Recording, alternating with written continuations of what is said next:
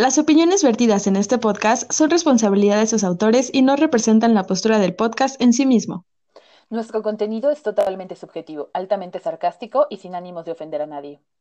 Excepto a quien le quede el saco. Sujeto a disponibilidad, cambio sin previo aviso, válido hasta agotar existencias.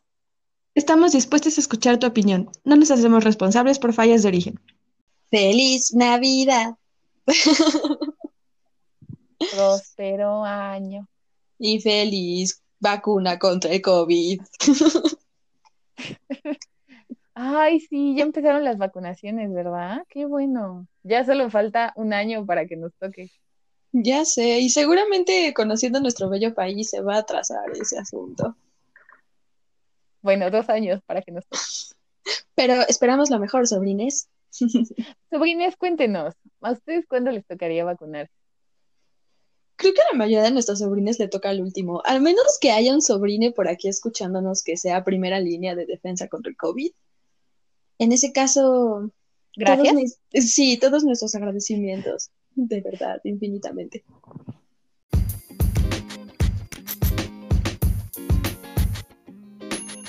Bienvenidos todos, el podcast que no sabías que necesitabas, por tus tías millennials feministas favoritas. Bueno, sobrines, como ya saben, nosotras estamos muy comprometidas con este trabajo. Tanto que a veces no publicamos episodio, pero estamos muy comprometidas. les- Y no les avisamos que no vamos a publicar. pero estamos muy comprometidas. Entonces, nuestro gran compromiso con ustedes siempre les trae a los mejores invitados de la vida. Y de nuevo estamos de manteles largos porque les tenemos dos invitados de súper, súper, súper lujo. Estrenando la, a los invitados que son del género opuesto, a los invitados hombres. Porque hay tantos géneros que opuesto ya no sé si sea la palabra adecuada.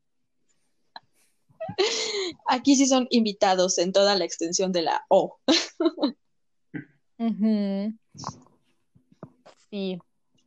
Entonces, bueno, pues eh, son dos, ya que estamos hablando en plural, será bueno hacer esa anotación, son dos eh, hombres, hombres maravillosos. El primero es, se llama Oscar, es maestro en ciencias, es un hombre, pues, deconstruido, en proceso de deconstrucción. Y también nos acompaña Héctor Yampayas. Sí, escucharon bien, Yampayas. Padre de familia y especialista en derechos humanos. Ya saben, la mejor calidad en este su podcast favorito. Bienvenidos todos. Chicos, bienvenidos, mucho gusto. Muchas gracias a ustedes. Gracias, gracias por la invitación. Es un gusto acompañarlas. El gusto es nuestro de tenerlos aquí. Qué bueno que tuvieron un momento de su semana para grabar con nosotras. Sobre todo de un tema que no podemos grabar nosotras. ¿no? Bueno, a ver, podríamos, pero sería muy ridículo que lo grabáramos nosotras. Sería como esos seminarios de lactancia materna protagonizados por exclusivamente hombres, ¿no? Entonces ya con Ajá. esto, ya con esto tener más o menos una idea, hoy vamos a hablar de gastronomía mexicana. Porque la lactancia es una parte de la gastronomía. ¿Le puedes dar sabor a la leche materna? Ay, pregunta seguro sí. No sé si sí. deberías, porque le agregarías algo que se supone que debe ser exclusivamente como, o sea, cuando hay leche materna es exclusiva leche materna. Pero yo creo Ah, que bueno, cada no, porque hay un momento donde se, se empalman un poco, ¿no? Cuando ya les empiezan a dar otras cosas. Sí, sí, sí. Pero Pues además ahí. de eso, eh, o sea, creo que el sabor de cada persona debe variar. No es que promueva el canibalismo, pero por ejemplo, hay fluidos corporales que se pueden modificar dependiendo de la alimentación, y yo me imagino que la leche materna debe ser también una de ellas. ¿no? Yo supongo que sí, sí debe ser. Sí. Depende de la, de la, la alimentación y hormonas y muchísimas cosas. Seguramente se le puede. dar. Ujú. Digo, o sea, que creo que varía un poco el sabor, pero no creo que le puedas dar así como sabor a rufles a una leche materna. Pero... Nueva línea Lala con sabor a moles de Oaxaca. Pruebe todas sus variedades, Lala, patrocínanos. por favor. Por favor. Bueno, ya dándole un poco de seriedad a este asunto, en realidad el tema de hoy es sobre masculinidades. Entonces, invitamos a estas personas pertenecientes al género masculino, corríjanme si me equivoco, este, pero hasta donde había entendido, este es el género con el que se identifican. Y si no, pues, pues ni modo, ya estamos aquí. Si no digan que ese es, por favor, no nos hagan quedar mal, mal enfrente de todos nuestros. El contrato decía que dijéramos que sí, entonces sí, no se preocupen. Entonces, cuéntenos, chicos, para ustedes, por ejemplo, ¿ser hombre será igual a ser masculino? ¿O qué significarán estos conceptos? ¿Cómo los viven ustedes? Eh, está interesante. Pues, sí, sí, gracias. Es una cuestión creo que muy complicada, muy compleja, más complicada, porque justo creo que crecemos como todos en un espacio social donde ya te da, o sea, tú no, tú no, tú no tienes oportunidad de cuestionar todo, ¿no? Te lo van dando y tú lo vas asumiendo como que es parte de lo normal. Y justo el preguntarte qué es ser hombre es como, primero como que te preguntas si deberías preguntártelo incluso, ¿no? Y ya que te haces la pregunta, creo que afortunadamente no hay vuelta atrás. Cuando te haces la pregunta, entonces podemos decir bienvenido al camino de la deconstrucción. Porque sí, o sea, es como ponerle una gran interrogante a todo pues, lo que eres hasta ese momento. Y eso ya es un gran paso, o sea, creo que ya es un, un paso muy valioso. Sí, e, e, ese momento en el que te dices, ¿qué es ser hombre? ¿Ser hombre es ser masculino? Lo que me han enseñado, soy hombre, o solo nací con pene y aprendí lo que me enseñaron a hacer porque pues todo el mundo me dijo que yo tenía que hacer eso. Es bastante interesante cuando te das cuenta que no es necesariamente como tu papá te dijo, como tu tío te dijo, como tu abuelo te dijo, ni como el ejemplo que estás acostumbrado a ver. Entonces, ser hombre es masculinidad, van de la mano, pero creo que no son lo mismo y hay un camino bastante interesante por recorrer para identificar qué es lo que cada uno entiende como masculino y qué es lo que entiende ser hombre. Porque no va a ser igual como yo pienso que es ser hombre, a como quizá Héctor lo piense, a como algún amigo, algún tío, algún conocido lo, lo vea. Entonces, no son lo mismo, pero van de la mano. Claro, y aquí se me ocurre, por ejemplo, pensar en a qué nos estamos refiriendo cuando decimos que una mujer es masculina, ¿no? Claro. Y justamente con esto viene también la idea de separación entre ser hombre y ser, y ser masculino, porque también se habla de hombres afeminados, ¿no? Claro. Sí, sí, sí. Sí, como esta categoría, o sea, justo, ¿no? Es un sentimiento de que el sexo con el que naciste y que tuviste entre las piernas al nacer define tu manera de comportarte y tu manera de ser. Pues va como muy en el entendido de que justo ya estamos determinados, ¿no? Que si eres hombre tienes que ser súper rudo y te gusta el fútbol y violento, no lloras, lo que sea, cualquier tontería. Y que si eres mujer tienes que vestirte de rosa y con el cabello largo, ser delicada y siempre bonita todo el tiempo, ¿no? Y pues es eso, o sea, como justo esta contradicción, de, bueno, no contradicción, sino este despertar, si lo podemos poner así, de poner el freno y decir como, wow, eso es lo que tengo que hacer solo por lo que tengo entre las piernas. Y creo que mm. esa es la, la primera pregunta, ¿no? Que, que te haces, como dividir si ser hombre significa ser masculino y ser masculino en esos términos. Claro. Claro, claro, qué complicado es cuando como niño te dicen tus papás, tú eres hombre, tú tienes que usar pantalón, y tú dices, bueno, pero ¿por qué mi prima trae falda? ¿Por qué mi amiga trae falda? ¿Por qué yo no la puedo usar? Y no es como que realmente quieras ponértela, simplemente eres niño y te vuelves, es una curiosidad de, ¿por qué yo no lo puedo usar? O ¿por qué si yo estoy rodeado de primas, cuando estamos jugando, yo no puedo jugar a las muñecas con ellas y al final de cuentas es un juego? O porque ellas como niñas no pueden venir a jugar a los carritos conmigo, o fútbol, o simplemente el típico comentario, a ver, no voy a fomentar la violencia entre nadie, pero de niños a veces nos gusta jugar a las luchitas. Y siempre era como de no seas brusco con tu prima, o tú, Juanita, no juegues con tus primos porque son muy violentos y te van a lastimar. Cuando muchas veces, a veces tu prima es la que te termina sometiendo, ¿no? Porque es más ágil, más lista, y tú solo andas ahí porque te gusta hacer cosas, ¿no?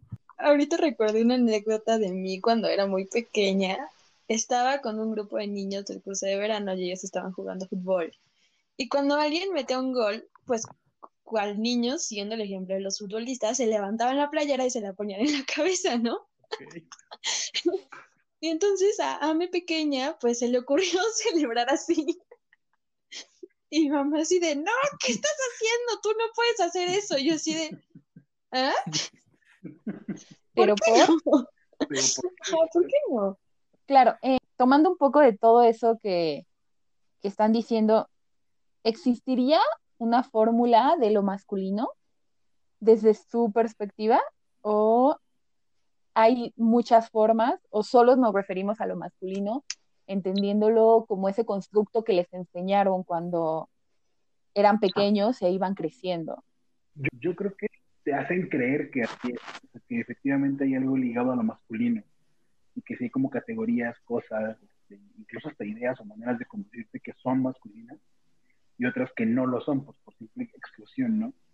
Y que todo lo que no está en esa caja, pues no es masculino.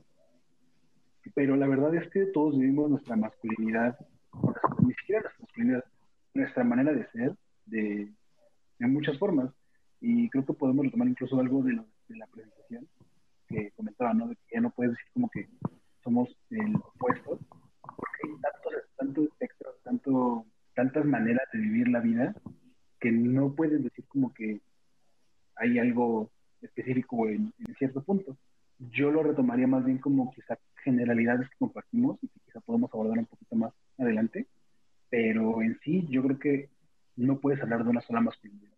Sí, tomando un poquito el comentario de Héctor, creces con cierta idea, ¿no? Que te, inculcan las personas mayores a tu alrededor. Y hasta cierto punto en tu vida tú pues lo aceptas porque estás creciendo y es lo tu primer acercamiento a la sociedad y a todo lo que estás conociendo.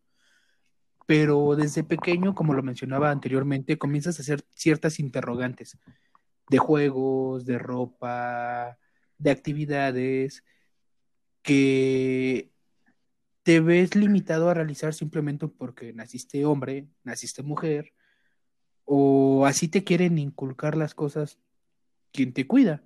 Entonces, conforme vas avanzando y vas creando un criterio, empiezas a darte cuenta que, justo como dice Héctor, no, no hay una sola forma de vivir tu vida, tu persona, y hablar de qué tan masculino eres o en qué punto un hombre comienza a ser femenino, en qué punto una mujer comienza a ser masculina, sencillamente es meter una estampa de, hey, hey, hey, tú no puedes hacer esto porque no te corresponde. Es como de, no, no, espérate, yo puedo hacer lo que yo quiera, mientras no afecte a nadie más ni esté lastimando a nadie, creo que me puedo expresar como mi cuerpo se sienta cómodo, mi persona se sienta cómoda y las cosas no tienen por qué ser exclusivas de un lado ni de otro. Todos podemos hacer las cosas por elección. Claro, y yo creo que, bueno, nada más como notaría algo ahí, pues, que justo, o sea, creo que la, la, tus, cuidadores primarios, eh, tus papás o si tu familia es diversa, pues, tus abuelitos, o quien te cuide y quien te, quien te críe, no hacen esta eh, segmentación o diferenciación de manera maliciosa, porque creo que tampoco podríamos entender como de, ah, me hicieron así porque querían que yo fuera machito, un machito y querían que yo le pegara a mi mujer, no. Era una, es su forma de ver la vida, así crecieron, vienen de una, o sea, justo, que quizás abordamos un poquito más adelante. Hay toda una estructura eh, detrás de eso que, que, lo normaliza y es como lo normal para, para muchas personas y lo sigue siendo. Y justo como tener la oportunidad de poner el freno y ver cómo, a ver, esto está bien, está mal, qué sirve, qué no sirve, es parte de, también de nuestra, eh, nuestro crecimiento Y a lo que voy a decir es que si los sobrines en algún momento eran como voltear a ver como de, ah, mi mamá o mi papá me hicieron tanto daño porque me hicieron así. No, a ver, o sea, hicieron su mejor esfuerzo. Eh, y lo digo yo ahorita como papá, seguramente yo lo voy a cajetear en muchas cosas quizá cuando mi hija crezca diga como papá, no manches, ¿cómo tú pensabas eso, no? Pero pues es, es, lo que yo tengo ahorita, son las herramientas que yo tengo. Y claro, trato de mejorarme para ella y para mí. Y eso no quiere decir que la educación o la manera en que la críe va a ser con la intención de dañarla. Y este punto que quería señalar. Claro, y es que además, eh, o sea, yo creo que cada padre o madre quiere que sus hijos se adapten, ¿no? A la sociedad. Entonces, también por eso viene como esta idea de, de no, no hagas esto porque, o sea, no es consciente, obviamente, pero es como, no hagas esto porque si lo haces cuando seas grande te van a lastimar o no vas a encajar o te van a excluir. Que es un poco, a lo mejor, el miedo que todavía podrían tener algunas, algunas madres o padres respecto a que sus hijos sean parte, por ejemplo, de la comunidad LGBT, ¿no? O sea, que no sea directamente porque, porque sea algo malo, sino porque sabes que de entrada no va a ser fácil, ¿no? Precisamente porque hay una historia. Entre muchas comillas, como justificado, ¿no? O sea, el miedo al rechazo y que tu hijo no pueda ser parte de la comunidad. Al final, pues somos mamíferos muy sociales. Entonces, como que esa parte de decir, como, no, o sea, tenemos que estar en una colectividad y así asegurar nuestra supervivencia de otra manera, está ahí. Que ya pues hemos tratado de evolucionar un poquito, no lo hemos logrado mucho, pero ahí andamos. Pero quizás un miedo, no puedo decir que está racional, simplemente es justificable y entendible. Eso no quiere decir que esté bien, que no quiere decir que los papás podamos este, pedirle a nuestros hijos que no sean quienes son, pero al final, digo, es como justo tratar de entender no justificar, pero entender. Eh, bueno, y tomando todo eso y de lo que hemos hablado antes y otras muchas cosas, el, eh, lo masculino siempre es lo que, o sea, la masculinidad es eso que asociamos hacia lo masculino, hacia el género masculino. Pero también es cierto que no es, que hay comportamientos que entendemos como comportamientos masculinos que no están dentro del género masculino como tal como decía América hace un momento, hay mujeres a las cuales se les dice que son mujeres masculinas, ¿no? Entonces, ¿ustedes cómo entenderían ese lado y esta relación que hay entre lo que es el género como constructo social y la masculinidad? Creo que realmente lo que se ha hecho con esta situación es solo ponerle etiqueta, ¿no? O sea, darnos esa idea o vendernos de mencionaba Héctor, a los hombres les tiene que gustar el fútbol, ¿no? Y de menos, bueno, aquí en México que el fútbol es el deporte por excelencia, si eres hombre y no te gusta el fútbol, es como, ¿cómo no te gusta el fútbol? ¿Qué, este, no eres hombre? O comentarios tontos. Y es como de, güey, pues honestamente no me llama la atención. A ver, yo soy fanático, le voy a un equipo, pero no me apasiona verlo, ni me apasiona jugarlo. Es más, soy malísimo.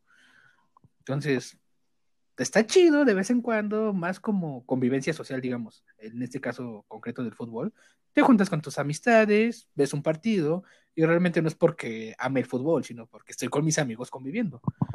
Como hay otras cosas que igual a mí me encanta hacer como cocinar y no lo hago tanto porque sea algo femenino y ay, sí, me gusta hacer cosas, no, o sea, es algo que tengo que saber hacer porque me gusta comer, ¿saben?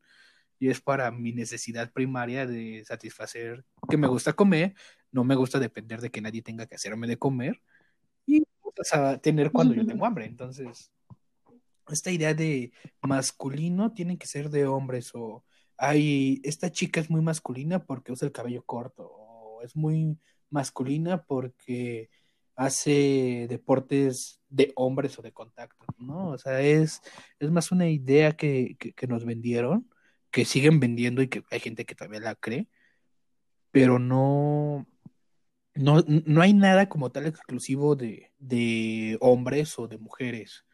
Es algo, creo, un poco anticuado pensarlo de esto únicamente es exclusivo de hombres. O sea, honestamente, la única cosa que podría decir que es de mujeres que nacieron biológicamente mujeres es la menstruación y salvo de eso no conozco otro ejemplo, bueno, y la lactancia, ¿no? Pero salvo eso no conozco algún otro ejemplo que diga, no, esta es una actividad exclusiva de hombres o esta es una actividad exclusiva de mujeres. O sea, amigo, amiga, persona que escucha, sobrine, si lo quieres hacer y no afectas a nadie, adelante, hazlo. Si a ti te hace sentir contento, te hace sentir pleno, tú inténtalo. La vida es corta. Ay, qué bonito. Bueno, yo sí tengo una yo sí tengo una que es exclusiva de hombres. La eyaculación seminal. Ok. También. Si, puedo como continuar justo, justo con las conversaciones, me acuerdo mucho de un profesor de la facultad que en algún momento estudiando, estábamos en política, y él nos decía así como todo aquello que no nace de una de la tierra o que salga de tu cuerpo es social.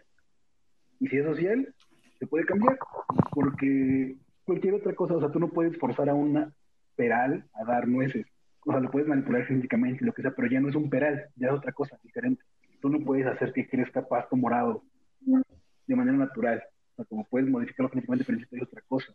Todo lo demás, todo lo que no sea que salga de la tierra o que salga de tu cuerpo, es, es estrictamente social, y entonces si es social lo puedes cambiar porque es humano. Y en ese sentido, pues justo, o sea, el, el género es una construcción social y creo que muchas personas que todavía me ha tocado ver, bien ni siquiera personas, digamos, este, que pues podríamos entender que son generaciones anteriores, con una mentalidad distinta, o sea, no, compañeros de mi generación eh, de prepa con los que todavía me llevo, que son así como de, no, pero a ver, es que tú eres hombre, tú deberías de ser X o Y o Z, o a ver, es que las mujeres deben ser mamás porque está en su naturaleza. Es como, a ver, que puedan hacerlo no significa que tengan que hacerlo. Y que tú puedas, no sé, por ejemplo, yo puedo levantar tantos kilogramos de peso, eso no quiere decir que me voy a poner a madrear gente simplemente porque puedo hacerlo. Porque soy varonil y masculino y quiero demostrar mi hombría. No, o sea, obviamente no me ven. Soy un tipo que mide 1,87 y pesa casi 100 kilos. En mis buenas en mis buenas épocas en la, en la, en la prepa podía levantar 180 kilos con las piernas y hasta 5 los brazos. Y eso no quiere decir que, que me gustaba ser el bully de la, de la escuela ni ser súper culero con las personas, no. Me gustaba No, eres de las personas más dulces que conocí. Ajá, sí, a mí me prepa. Y yo era una persona súper, súper cursi, ¿verdad? Muy cursi. Escribía poesía y, y todavía me gusta mucho cocinar. Sí, o sea, eso no tiene nada que ver, o sea, y eso el que yo hiciera una y otra cosa no me hacía más o menos hombre, solo era quién era yo, y punto. Y justo, o sea, creo que retomando el tema de género y masculinidad, es una cuestión como un poco engañosa el mezclar la masculinidad o lo masculino. Es más, hacer la, misma categoría de lo masculino y es un poco engañoso, creo yo, porque incluso esta parte de una concepción binaria de la, de la, del género, ¿no? Únicamente hay masculino y femenino. Entonces todos los demás géneros tienen que entrar en esas dos categorías. Y pues no, la realidad es que no, somos personas y, hacemos cosas que nos gustan, como decía Oscar. Punto. Ay, bueno. ok. Eh, bueno, y con todo esto de que a ser hombres les enseñaron, ¿no? Ustedes están mencionando que un poco era lo que les decían sus papás, tíos, abuelos, y otros hombres, ¿cómo ustedes aprendieron ese, o sea, cómo fue la experiencia de aprender a ser hombre, ¿no? Eh, ¿Cómo crecieron siendo hombre, siendo hombres? Que les dejaban hacer de todo, ya nos especificaron que había cosas que eran de hombres, pero en su particular caso, eh, ¿qué tanto sufrieron de esto? ¿O fueron una comuna hippie que les permitieron hacer de todo, ¿no? También. Fue mi caso, por eso yo, yo lo pregunto. A mí, a mí, cuando era que ser mujer, a mí me dejaron ser lo que yo quisiera ser, ¿no? Entonces, no sé, ¿ustedes cómo fue para ustedes socializar el hecho de ser hombre? Ok, pues mira, yo al menos en, en mi caso, pues justo, o sea, creo que como decíamos hace rato, ¿no? O sea, lo aprendes de, los ejemplos con los que convives, no vienes con un manualito ya, este, o un chip de instrucciones para que comiences a funcionar como un celular o, o una computadora, ¿no? Tienes que aprender las cosas que, que, haces desde comer y pues obviamente ya posteriormente tus comportamientos sociales. Y por ejemplo, sabes, en mi caso, yo creo que fue algo, podría decir quizás, no sé si soy generis, pero este, algo poco usual, porque yo soy de un pueblito muy pequeño en Tlalpan, que está muy, muy, arriba en el cerro de la Josco, muy, muy arriba, el último pueblito. Y pues ahí todavía, o sea, yo a diario vivo por acá, entonces este, todavía ves borregos y caballos y de repente una vaca para el tráfico y hace un desmadre del pueblo. Y, este, era mi día. Y pues en ese contexto semi-rural en el que me desarrollé, pues por ejemplo, eh, la familia paterna, que era la que estaba acá de este lado, pues eran mi tío abuelo, eh, era un señor de rancho, pues así de tejana todo el tiempo, y hablando con groserías siempre, y todavía yo alcancé a este, convivir con mi bisabuelo, que pues, él fue su modelo de, mi tío abuelo, igual, ¿no? Todavía, este, igual, tal cual. Pero, o sea, creo que el factor que evitó de una u otra manera que yo fuera como tomar ese esos modelos de, de masculinidad fue el hecho de que mi papá pasaba mucho tiempo en el, en el trabajo, tuvo a veces cuatro trabajos, y que mi mamá fuera una mujer muy eh, determinada. Mi mamá siempre ha sido una mujer muy convencida de las cosas que ella, que en las que ella, en, la que, en las que ella cree, y por decir, por ejemplo, eh, a mi tío, a mi tío abuelo, con el que convivía más, así casi casi le prohibió que hablara como que me hablara como grosería, porque pues mi tío con mis demás primos era como de, órale cabrón, que no sé qué, órale como hombre y así, como señor de rancho. Insisto, pues, por eso como recalcaba hace rato un poquito esa, esa, esa cuestión, ¿eh? ¿no? De, no lo hacía de manera este, maliciosa o como para pues dañar a mis primos. La realidad es que pues era así y era la manera en que él sabía conducirse. Y no lo hizo conmigo porque mi mamá le puso un límite muy claro. Y del otro lado de mi familia, eh, son, solamente tengo un primo que vive en Querétaro, todavía solamente en Navidad. Todas las demás son primas. Y mi mamá siempre fue muy abierta en decirme como, a ver, o sea, si tú quieres jugar con tus primas a las muñecas y a las Barbies, juega. O sea, si te diviertes, estás jugando. No, es un juego, ¿no? Yo nunca tuve como prohibición de, no, no, no, esto es de niñas, o esto es, este, tú no hagas eso, ¿no? Este, me acuerdo mucho de jugar con mi prima, Fernanda, que es la que está como abajo de mí, con la que más me llevé, eh, Barbies y vestirlas, y yo las cepillaba y ella todavía le da risa que de repente yo agarraba sus Barbies, las cepillaba y era como de, las tienes muy maltratadas, Fernanda, a ver, dámela. Y yo me ponía a cepillarlas, este, las Barbies, y a vestirlas, y así como, a ver, esto no combina, ¿por qué la viste así? y aparte de mi mamá es este, eh, cosmetóloga y todas las eh, clases de colorometría y cosas así de sombras y cosas de maquillaje, me las chuté desde que recuerdo. Entonces, pues a mí me daba como de, no, a ver, estos zapatos no combinan con esta bolsa, Fernanda, ¿por qué lo haces así? y también, o sea, mi papá tampoco tuvo como una aversión hacia eso, como de, oye, Mario Elena, ¿por qué estás criando así niño? No, la verdad, mi papá también fue muy respetuoso. Y pues veía como, pero yo creo que como me veía feliz, tampoco ponía como ningún pero. De como, bueno, pues el niño está feliz, ¿no? hay que dejarlo ser. Y, por ejemplo, también mi papá tampoco tuvo como presión hacia mí de como, te tiene que gustar el fútbol y tienes que ir a tal equipo y tienes que ser así basado.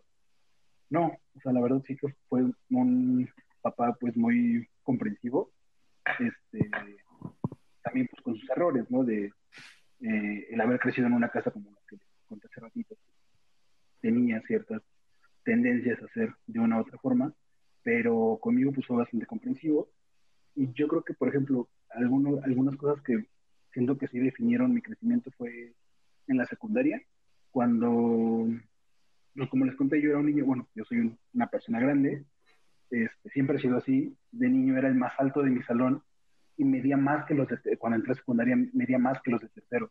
Y contrario a lo que podrían pensar, yo no hacía bullying, me hacían bullying. No imponía respeto. los de tercero me decían niñosaurio. Y, este, y no sé, o sea, a mí siempre como que me afectó mucho eso. Y mi mamá y mi papá siempre fueron como, no, a ver, o sea, ah, porque pues mis amigos eran como de, güey, tú los tumbas, ¿no? O sea, pégales, ¿qué, estás esperando? Pero pues no me mi mamá no crió un, un, este, un, agresor, entonces, este, mis papás siempre fueron como de, no, a ver, pues habla con ellos, diles que pues no, no es capaz de que te digan eso, bla, bla, bla, bla.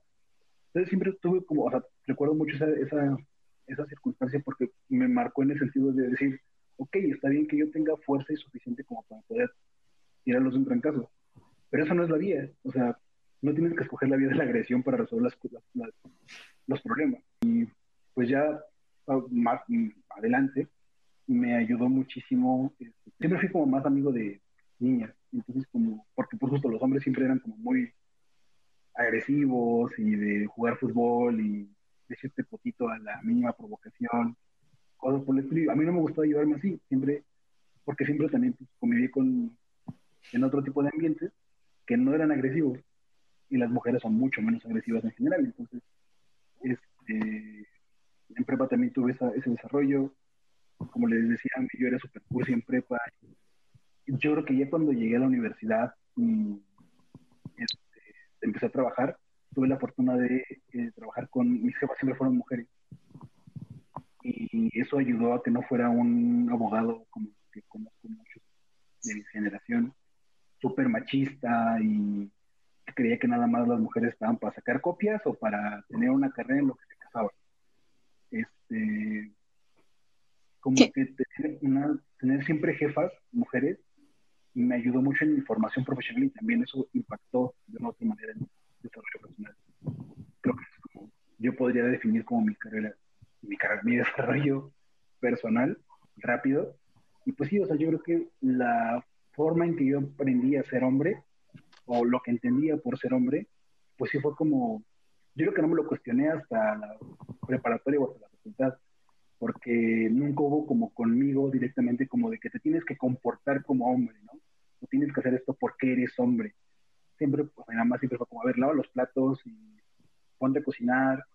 Eh, a mis amigos de la prepa y de la facultad todavía les daba que yo siempre cargo en, en mis cosas un costurero pequeño de bolsillos porque mi mamá me enseñó que siempre era necesario traer un costurero porque te puede caer un botón o se te puede, eh, no sé, necesitas remendar algo y tienes que tenerlo a la mano.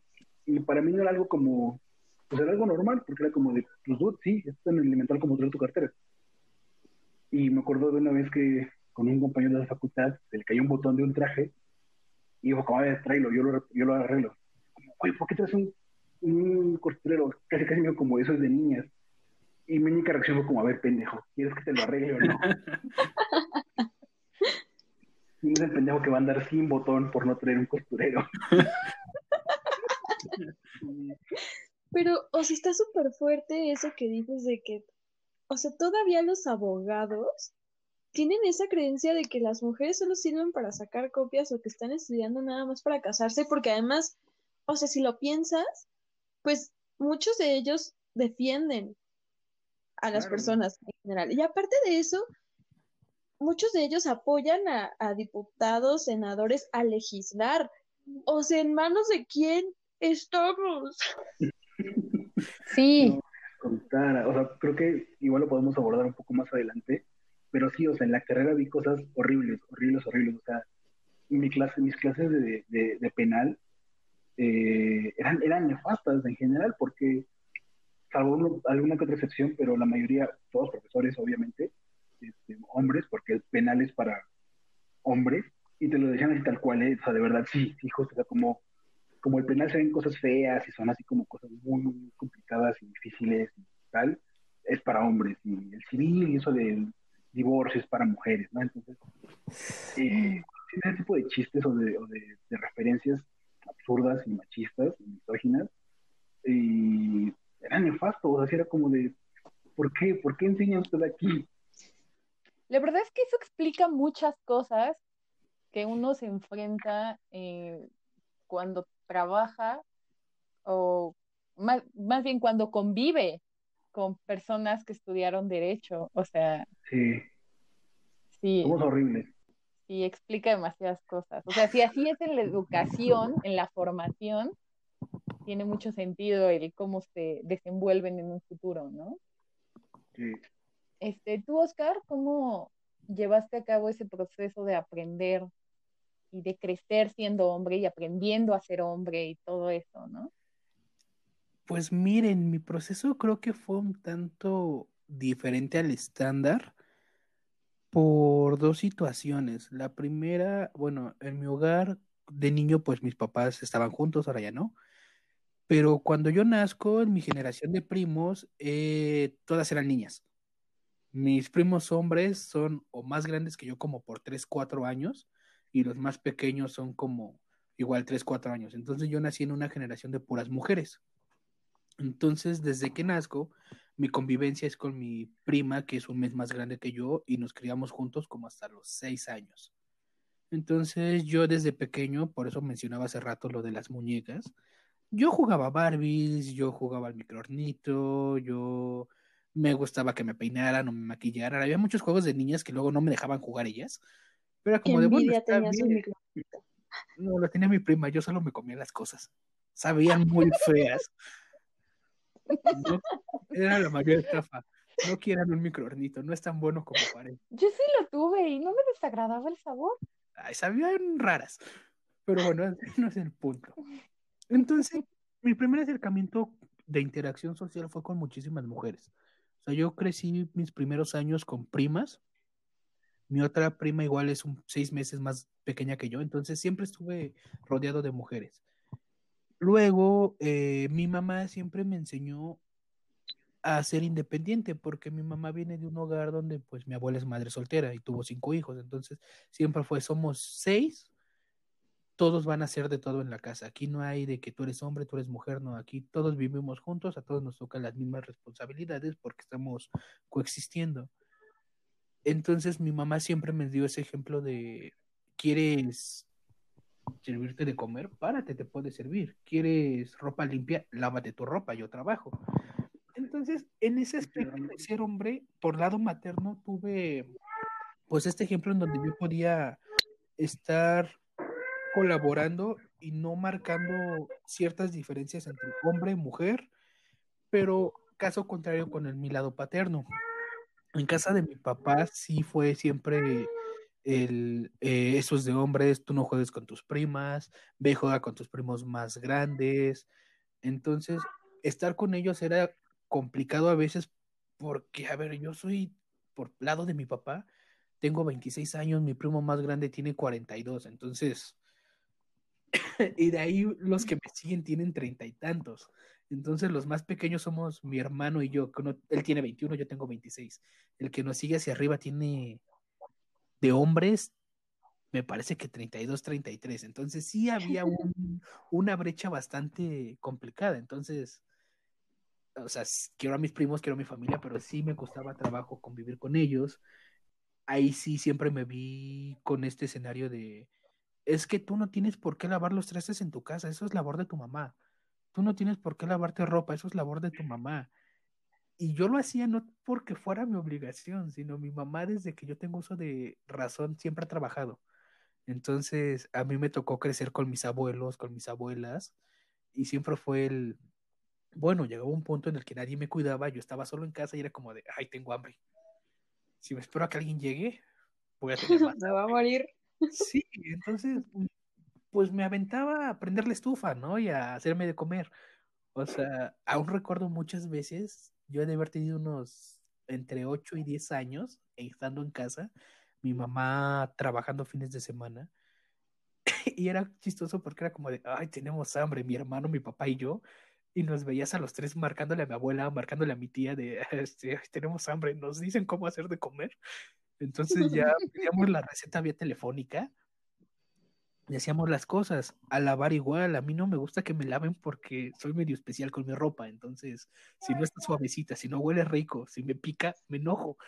Entonces yo aprendí a lavar por gusto. O sea, fue una necesidad que yo solito me fui adquiriendo y hasta la fecha me lavo, me plancho y todo porque me gusta como lo hago yo y así si alguien lo hace, no me quejo. Bueno, si alguien lo hace y no me gusta, me voy a quejar. Entonces ya si yo lo hago mal, es como de, papito, te aguantas porque te aguantas, lo hiciste tú, ¿no? O quéjate contigo mismo. Eso fue la primera parte. Después, pues no todo fue tan agradable. Cuando yo conocí a Siri en la secundaria, ay, era una persona horrible. O sea, tenía No, no, no, en serio. Siri me conoce desde hace años. Y precisamente la mejor persona no era. Era grosero, prepotente, mamón, o sea, cosas que hoy en día, pues he tratado de, de ir cambiando. De hecho, recuerdo apenas estaba acordándome de una ocasión hubo un, no sé, un profesor estaba haciendo y terminó con un discurso de que las mujeres eran igual de valiosas que los hombres, y a mí se me ocurrió hacer un chiste muy malo, y no recuerdo si fue a Chile o otra amiga, pero ni me cachetearon. Que en ese momento fue como de, oiga, no, ¿por qué me están pegando? a la verdad. O sea, son cosas que, pues ahorita nos reímos y todo, pero que en momento estuvieron muy mal. O sea, veo al Oscar de ese entonces y digo, ok, cambiaste, has tenido un proceso de, de cambio, eres consciente de muchas actitudes que eran muy horribles en tu persona, que estabas formándote. No me excuso de que hayan estado bien, pero me, me han costado de una u otra forma irlas llevando. Cosas que después, ya en la preparatoria, ahí entra una parte, no sé si circunstancial en todo esto, pero a partir de la prepa yo prácticamente dejé de tener contacto con mujeres. O sea, donde yo estudié la prepa en la Boca 9, en mi grupo había dos mujeres. Y en los demás grupos eran grupos de 40 hombres, una mujer, dos mujeres. Y párale de contar. Y ahí me empiezo a topar los primeros escenarios en verdad feos para las mujeres. O sea, ya escenarios completamente machistas porque dentro de tanta testosterona que éramos tantos hombres, los profesores en su mayoría sí eran muy groseros, las trataban mal, las morboseaban horriblemente, y eran cosas que tú decías, güey, o sea, ¿por qué hacen eso? Eres mi maestro, o sea, lo que comentaba Héctor, ¿no? De el ejemplo que te están dando en forma, pues de esa forma formativa que se supone que te están enseñando a hacer cosas o aprender. Entonces dije, no, a ver, a ver, aquí es, algo, está mal, ¿no? Y se empieza a acentuar más porque pues resulta que aquí la vocacional era rama físico-matemática y, y todo mundo buscaba ir a ingenierías. Entonces, otro gran tope, ¿no? Es como de, a ver, las mujeres no son buenas para las matemáticas, las mujeres no pueden ser ingenieras, ¿no? Ustedes váyanse a, a otra vocacional, váyanse a la ESCA, váyanse a turismo. Comentarios que empiezan a decir y hacerte ruido es como de wow, wow, wow, wow, a la mitad de mujeres que conozco, algunas son más listas que tú, o sea, bájale tres rayitas a tu pedo, ¿no? O sea, no ser hombre, ser mujer, no determina qué tan bueno o malo eres para algo. La oportunidad está y la tienes que empezar a aprovechar si la quieres. Llego a la carrera y, hoy otra vez, de por sí mi escuela era una escuela pequeña. No hay otra vez mujeres, y sí había maestros que otra vez la misma historia. Eh, ¿Por qué no van a estudiar una carrera de mujer? ¿Por qué están aquí? Había maestros que de plano sí, las mujeres eran invisibles. O sea, y parejo, o sea, era como de, ah, sí, todos, ah, sí, sí, cierto, que hay una mujer, a ver, ¿tú qué piensas? Cosa que es una tontería porque, pues, honestamente, soy, soy matemático y de todos mis círculos, las personas que más admiro en matemáticas, un par son mujeres. O sea, y se llevan de calle a infinidad de cabrones que conozco y son. Les voy a presumir a mi amiga Yuriko. La mujer es premio nacional, le han dado reconocimientos, tiene tesis. Su tesis es una joya, le acaban de dar un premio de la Academia Mexicana de Ciencias. Y es un genio esa mujer. Entonces, no, no tiene nada que ver con que sea mujer o que sea hombre. O sea, aquí es parejo para todos. Entonces, pues estuve privilegiado, digamos, por ser hombre en gran parte de mi formación académica y fue granmente lo que me hizo dar cuenta que dije, esto no está bien. O sea, sí está chido, está chido ser privilegiado en cualquier cosa, todo el mundo nos gusta tener privilegios, pero también llega un punto donde tenemos que ser conscientes y ver es, ¿realmente es un privilegio que merezco por mérito o es un privilegio que únicamente estoy teniendo arbitrariamente? ¿No? Entonces, en esta parte es cuando empiezo a ver, digo, no, está chido lo que me enseñaron, hay cosas buenas que me puedo quedar, pero este no es la masculinidad que yo quiero. Entonces vamos a, pues a ver qué opciones tenemos, ¿no? Vamos a ver dónde podemos meterle mano, que se puede cambiar. Y como mencionaba Héctor hace rato, todo lo que no venga de un árbol o de tu cuerpo, bueno, de la tierra o de tu cuerpo, pues, se puede cambiar, ¿no? Entonces, pues vamos a darle y no nada más de lo que ya se haya cambiado. Creo que hay que seguir cambiando en todo, en todo momento. Somos seres bastante dinámicos, que no estamos quietos ni fijos, así como hoy puedes aprender a, tocar una canción, puedes a desaprender cómo dejar de ser un pendejo con la vida. Entonces, aquí estamos. Pues definitivamente.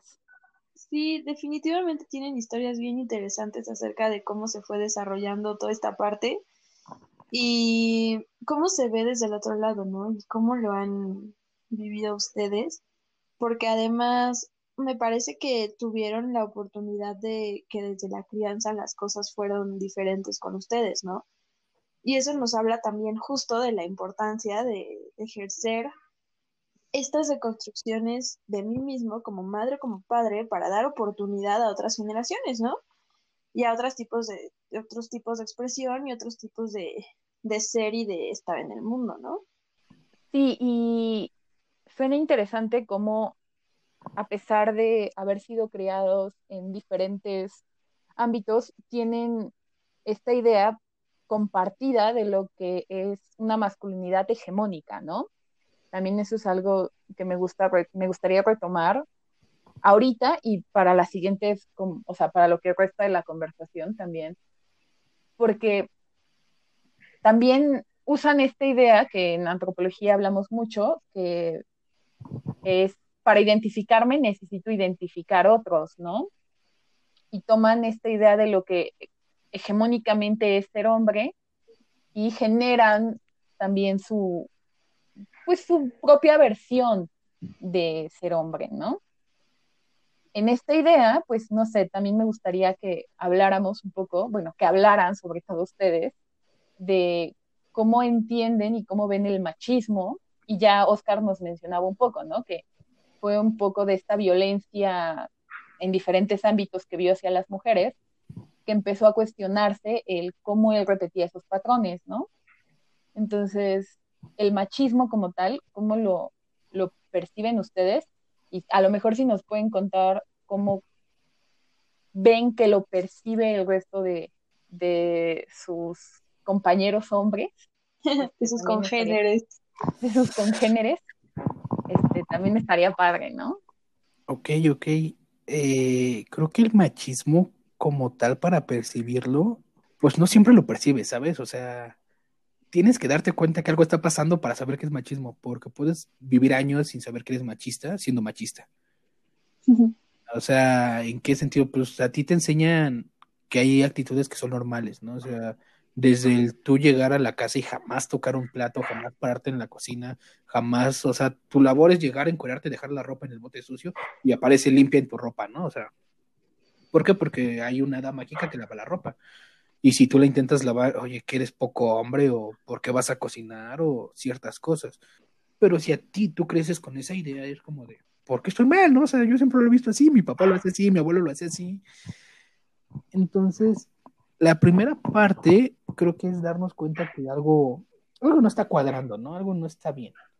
Depende también cómo, en qué medida lo empieces a notar, porque desde comportamientos, o sea, así de, de que no hagas cosas, únicas cosas en tu casa, hasta actitudes donde cosificas completamente a, a las personas, ¿no? O sea, yo he tenido amigos que a las mujeres las ven únicamente como objetos de satisfacer sus necesidades, como de, güey, ¿qué chingados te pasa? Son personas, sienten igual que tú, tienen emociones, o sea, no nada más porque es tu pareja eh, sentimental, sexual, puedes expresarte de ella de esa manera, o tienes derechos sobre su cuerpo, o puedes juzgarla o crucificarla solo porque hizo o deshizo algo. Es como de, no, a ver, ¿qué tiene la diferencia que ella lo haga o tú lo haces, ¿no?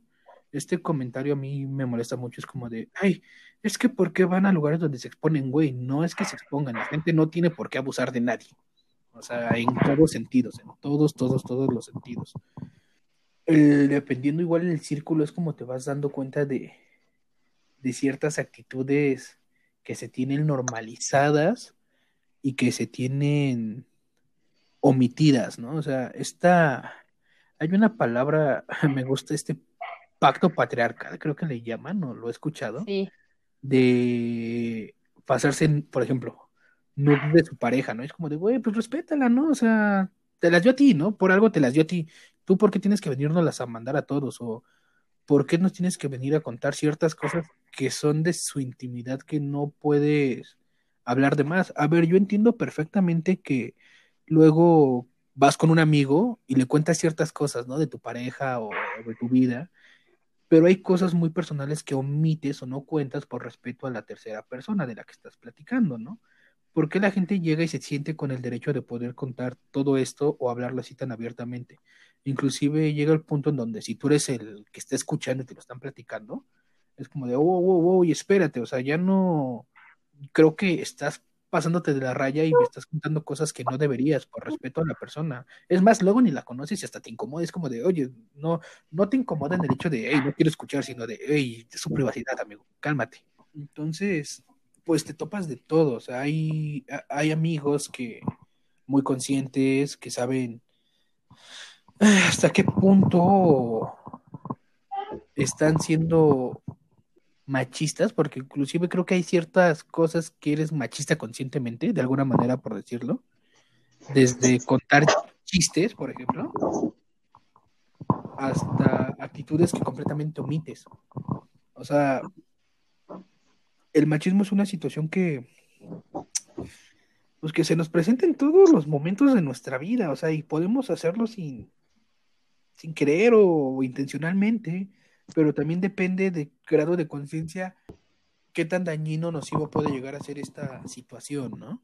Pero no sé, o sea, creo que justo aportando un poquito lo que ya señaló Oscar, yo creo que, eh, al menos yo, yo así he construido mi visión de machismo, o sea, entiendo el machismo como, creo que la palabra clave para mí es privilegio y poder, o las palabras clave para entender al machismo como, como algo. Y es entender justo que eh, los hombres tenemos más privilegios y poder eh, solamente por lo que nacimos, por lo que nacimos entre las piernas. Solo por ese hecho. Eh, no, porque no hay otra manera de justificarlo. Y o sea, también, entiendo poder como la capacidad de poder imponer tu voluntad sobre otras personas. Y con ejemplos muy concretos, como los que menciona Oscar, el hecho de contar un chiste machista es el imponer tu, lo que te parece gracioso a ti, también hay otro rollo, ¿no? De por qué nos parece gracioso el humor misógino. Este, a, a, un público, por ejemplo, en este caso, o sea, como les contaba hace rato, ¿no? De mis profesores de penal, o sea, hacían chistes misóginos ¿Por qué? Pues porque podían hacerlo, porque tenían ese poder, esa potestad de sentirse, como dicen, como decimos eh, coloquialmente, con, la, con, el sartén, con el sartén por el mango, no únicamente por ser los profesores, porque si fueran únicamente los profesores, pues había chistes de los alumnos, por así decirlo, ¿no? por tener un nivel diferente en esta relación de supra-subordinación, sino de hacerlos con las alumnas mujeres. O, por decir, por ejemplo, el, yo me acuerdo mucho de escuchado una ocasión que estuvo muy de moda el tema de Marta Lamas, que decía que el feminismo estaba casi casi matando la caballerosidad y coqueteo. Y pues era como de, a ver, no, que te miren lascivamente no es coqueteo, este, o que te echen un, que, te hablen sobre el respecto de tu cuerpo cuando no lo pides, no es coqueteo, Marta. Y, y creo que justo una, una, una amiga este, que también que me abrió los ojos justo para darme cuenta de muchos de los privilegios que tenía, que no había concienciado, me decía, como es que, a ver, es que no puede ser que la única manera en que conciban los hombres, e incluso también las mujeres, el coqueteo, sea mediante actos violentos de imposición. porque el güey que va por la calle y te mira el, el cuerpo, tú como mujer, y hace que tú lo veas, cómo te ve y cómo te, te ve lascivamente, no lo hace como para poder darte o halagarte, lo hace como para que sepas que te está dominando de una otra manera, o sea, que puede hacerlo, que tú no puedes hacer nada para evitarlo. Y aunque es una mirada que, digamos, entre muchísimas, muchísimas, muchísimas comillas, es un acto que no es tan violento, recargo las comillas, este, al final de cuentas es un acto de violencia. O sea, no puedes tú pensar que una persona nada más justo porque quiere o puede te dañe o te vulnere de esa manera en tu intimidad tanto. Y la respuesta es pues sí, porque el machismo lo deja. Y también recalco o retomo mucho algo de, lo que pasó o lo que yo conocí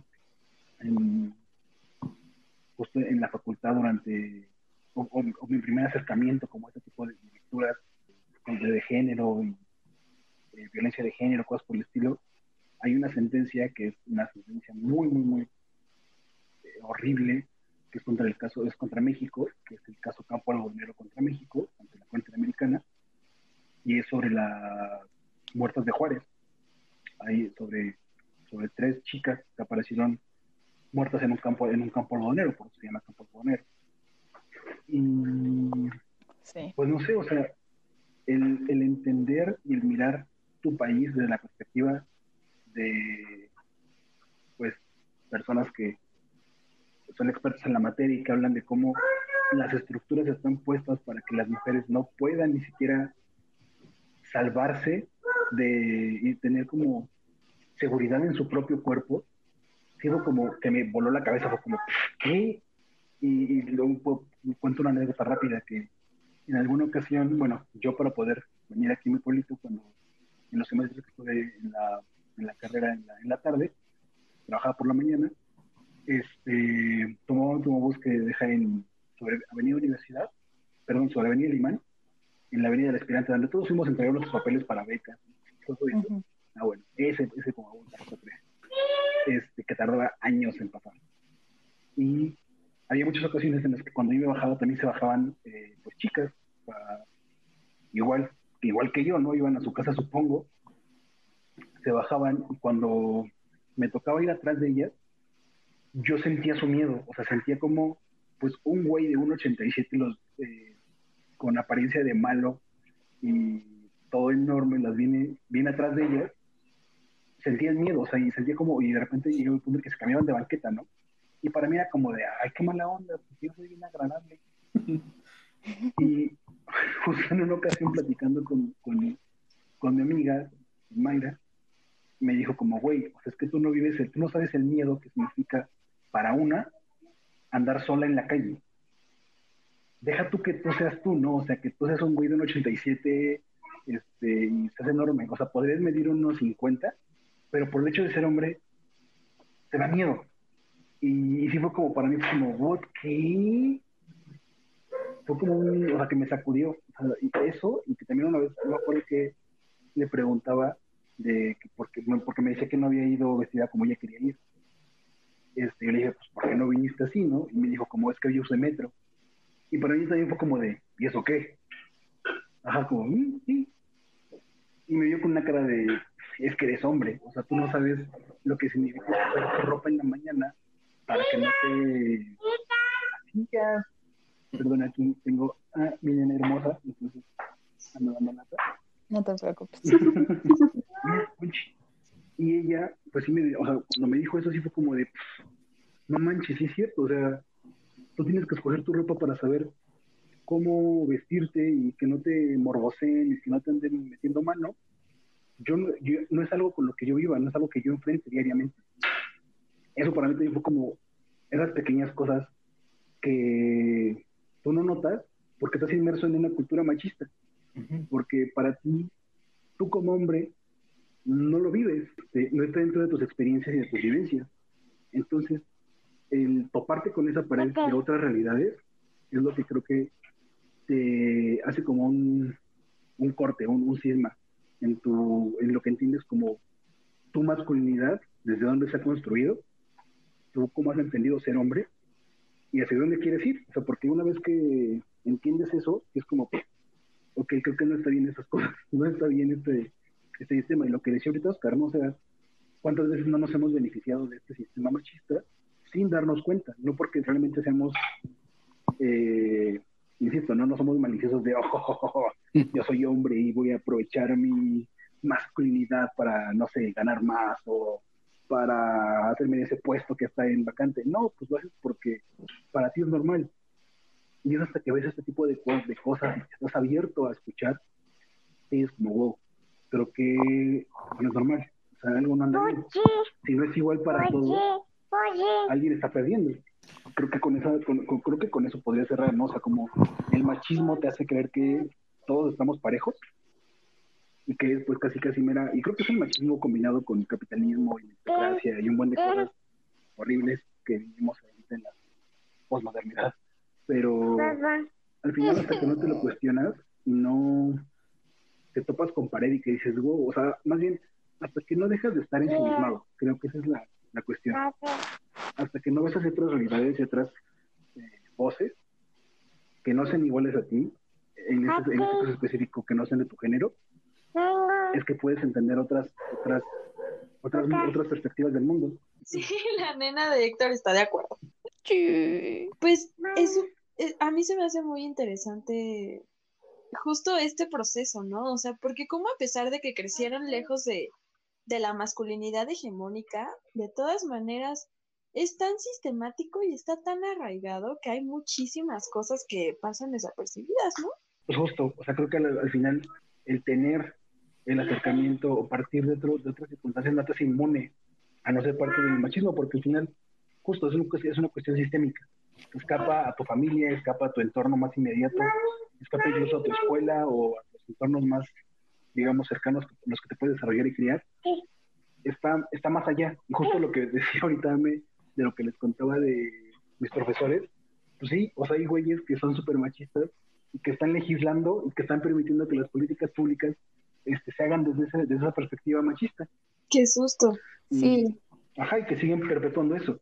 Y bueno, se me hace curioso de todo esto que están hablando, eh, ver que mucho de, de su entender eh, de cómo el machismo funciona, de darse cuenta de estas cosas, va muy de la mano con experiencias que ven, que ven que sufren las mujeres o que les cuentan las mujeres. O sea, este sector oprimido de la población es un poco culpable, por llamarlo de alguna forma, de que ustedes se den cuenta de, de que las cosas no son tan parejas, ¿no? Cuando hablamos de mujeres y hablamos de machismo, también nos viene mucho, al menos en este podcast, a la mente hablar pues como del otro lado de la moneda, aunque no sé si propiamente lo contrario, pero vamos, de, del otro... Una cara del dado de muchas caras. Ajá, sí. Eh, que sería el feminismo, ¿no? Y me gustaría saber cómo ustedes perciben el feminismo, porque estamos muy acostumbradas de hablar del feminismo desde las mujeres, lo cual me parece que es lo ideal, pero también de hombres hablando del feminismo intentando explicarlo, pero me gustaría también que fuera en otro sentido, no solo, o sea, que no vengan a explicarnos, que sé que no va a ser el caso, sino que nos cuenten cómo han vivido una sociedad que cada vez es un poco más feminista, eh, unas mujeres sobre todo, que son cada vez más feministas y que también a veces pues les toca ser, o sea, cuando son conscientes del feminismo les toca entender que el lado opresor es del lado del que están ustedes, aunque traten de no serlo ustedes, ¿no? Claro, claro. ¿Cómo ven eso? ¿Cómo, les ha tocado enfrentarse a la vida desde ese punto? Híjole, pues yo creo que, al menos en mi caso particular, personalmente creo que hubo dos momentos en los que sí fue como, que me presentaron al feminismo y fue como, ¿esto con qué se come y esto qué es? La primera fue en el siglo 32, porque yo andaba ahí de desmadroso en la Facultad de Derecho armando paros y cerrando la facultad y pues había chavas, había chicas que llevaban ya muchísimo tiempo, ¿no? Desde la, desde la prepo CCH, que llevaban en esos colectivos feministas y que pues era como de, ¿pero dónde está la agenda feminista y tal? ¿O qué onda con eso? Y para eso como, ¿y esto qué es, no? Pues ya que me lo presentaron y pues yo también como que tenía estas otras herramientas de eh, experiencias compartidas con mis compañeras, pues ya fue como, ah, ok, esto es algo, algo bueno. Después yo creo que ya cuando trabajé en el, en el Instituto de Investigaciones Jurídicas, que pues, mi primera jefa fue eh, la doctora Pauline Capdeville, este, ella se dedicaba justo a temas de género y feminismo, eh, de la mano con cuestiones de este, laicidad y religión. Y yo llegué ahí porque a mí me interesaban los temas de laicidad, este, y afortunadamente pues tuve la, la ventaja de estar bajo su, su, mando, y pues me presentó todo como que, como que ese feminismo, ABC, ¿no? Y porque pues no quiero que hagas tonterías. o que andes diciendo por ahí que ni machismo ni feminismo, igualismo. Este, entonces, así que ya más, como más seriamente a esto, que cabe decir ahorita y lo aprovecho para que salga el tema. A ver, sobrines, si tienen algún conocido que haga este tipo de aseveraciones, desde mi punto de vista, muy estúpidas, no se llama igualismo porque el feminismo ya es igualista, lo que busca es la igualdad entre personas.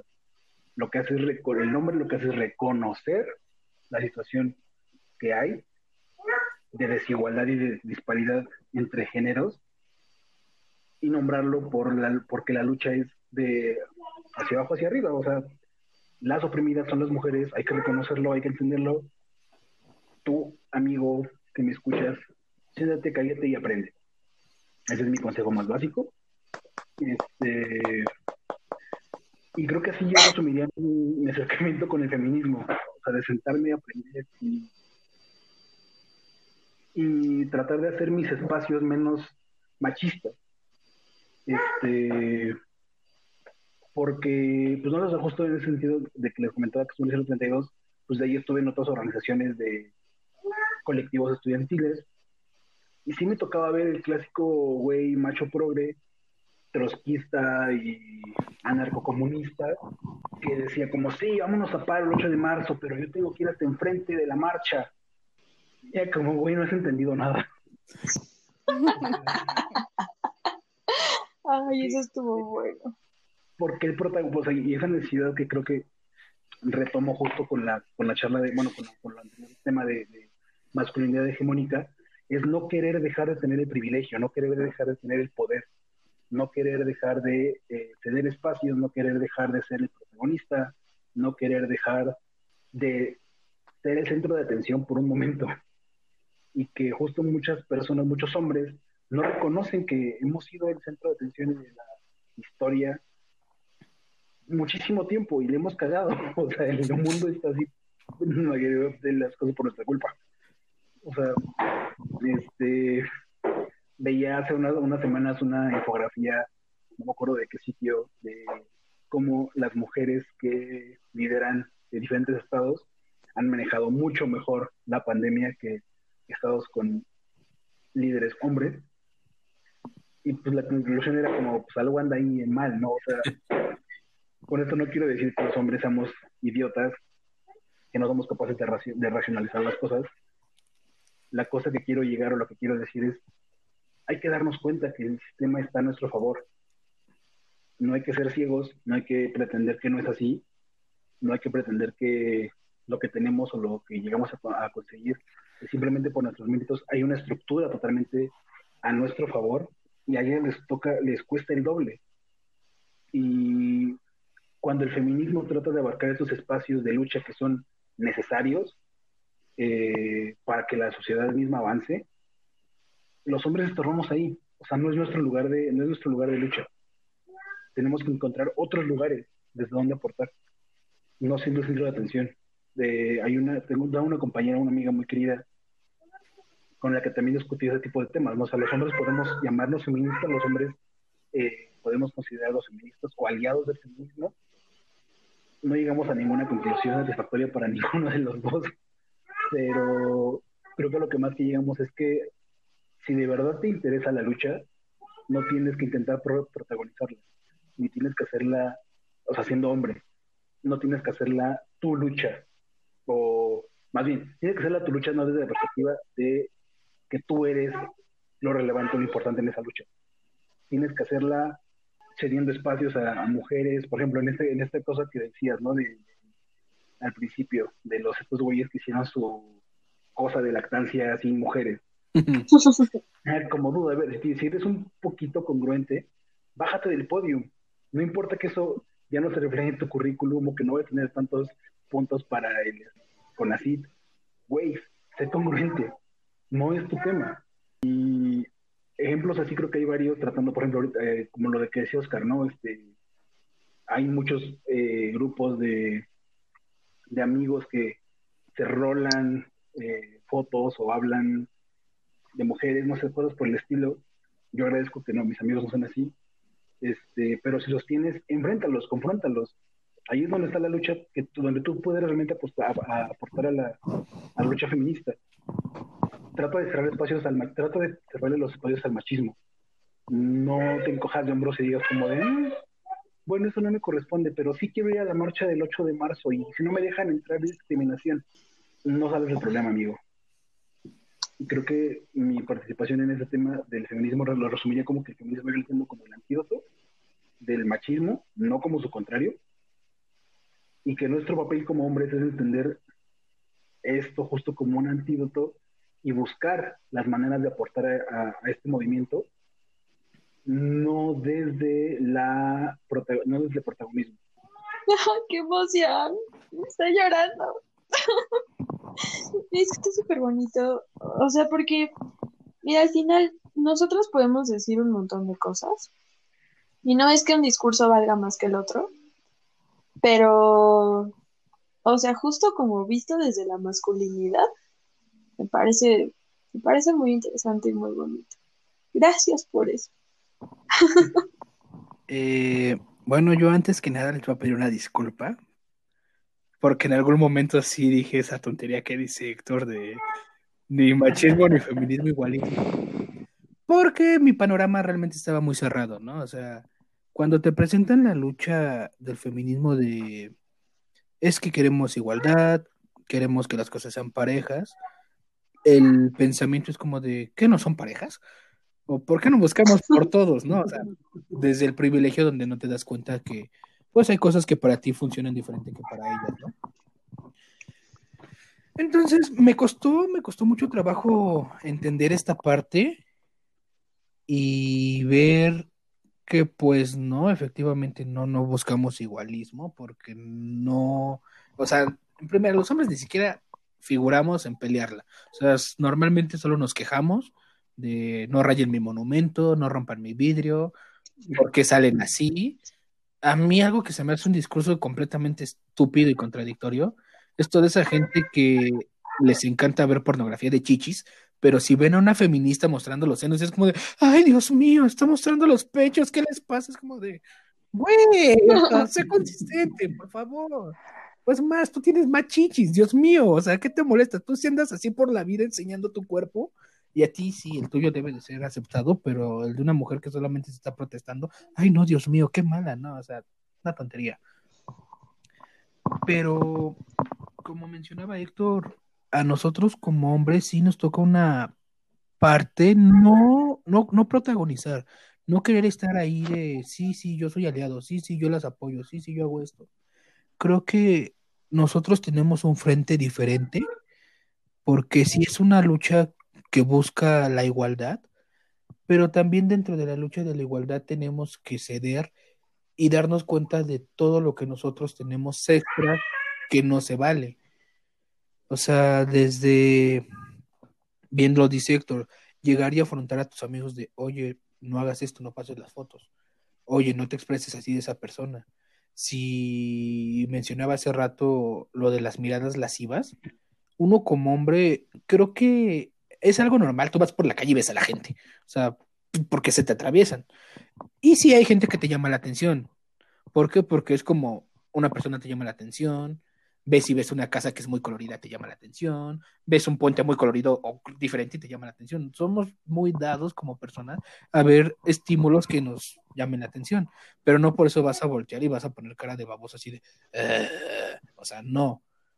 O sea, hay que saber respetar, porque ahí es cuando tú empiezas a incomodar a las personas. Desde, es como de, ah, tú vas caminando, se te pasa una persona y es como de, y ya sigues tu vida, ¿no? No tienes por qué hacer esto.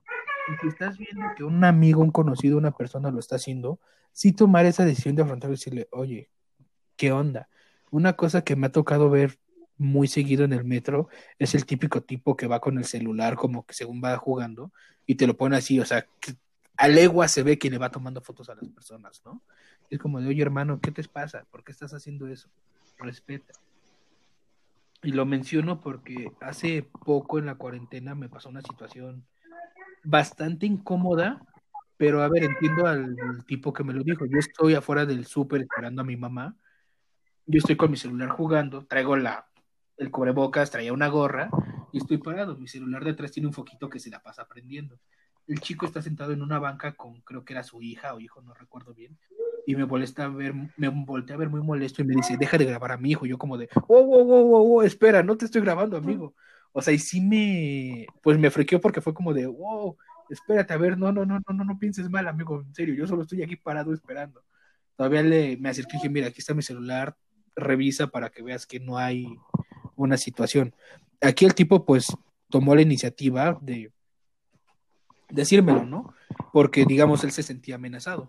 Pero también nosotros, si vemos una situación así, creo que debemos, pues, reaccionar, ¿no? O sea, si te estás dando cuenta que están vulnerando a una persona, defenderla. No tanto por el hecho de, de, ay, yo quiero ser el héroe, sino porque todos merecemos respeto, hermano. O sea, no, no vamos a atacar a nadie. ¿Por qué tienes que, que, hacer esas cosas feas? Oscar, no estés moviendo tanto tu micrófono. Ah, perdón, discúlpame. Ahí este. Ah, no te preocupes. Entonces. Estabas diciendo. Entonces, esta situación de, de abusos, pues sí las podemos combatir desde nuestro lado. O sea, no querer hacer que sabemos de feminismo, porque en lo personal yo no sé mucho de feminismo, no entiendo algunas cosas. Normalmente cuando tengo dudas le pregunto a Chiri o a algunas otras amigas que sepan. ¿Por qué? Porque no es algo que yo pueda llegar con mis amigos, oye, ¿qué crees? Vi esto, ¿tú qué opinas? ¿No? O sea, no, o sea, tienes que acercarte y saber a quién preguntar, a quién poder consultar, cómo también entender la lucha y ver que sí somos muy privilegiados, cómo ver que no están buscando quitarnos derechos porque jamás lo han buscado, jamás lo han dicho así. Tampoco se trata de que las feministas son nuestras enemigas, no nos odian, se los juro, no nos odian puedes llevar una relación perfectamente con mujeres feministas de cualquier índole.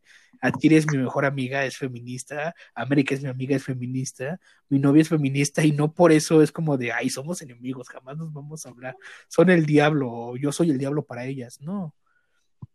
O sea, creo que la idea es buscar una convivencia social donde realmente todas las cosas sean justas y todos tengamos las mismas oportunidades que nuestros genitales, que nuestra orientación, que eso no tenga nada que ver con las oportunidades o la forma de desarrollarnos con el mundo. Todos somos personas y todos merecemos las mismas oportunidades, la misma eh, trato de los demás y todos merecemos respeto. ¿Por qué tendríamos que tener menos cosas que los demás? Hay que sentarnos, pensar y darnos cuenta que tenemos privilegios en todos los sentidos y si eres hombre, no, no eres especial, no, nadie te va a quitar tu, tu hombría. Si tú quieres llegar y ganarte algo, gánatelo, pero no por ser hombre creas que lo mereces únicamente porque sí. Pues sí, definitivamente es muy interesante cómo se van tejiendo estas construcciones desde lo que podríamos llamar aquí quizá las dos caras de la moneda.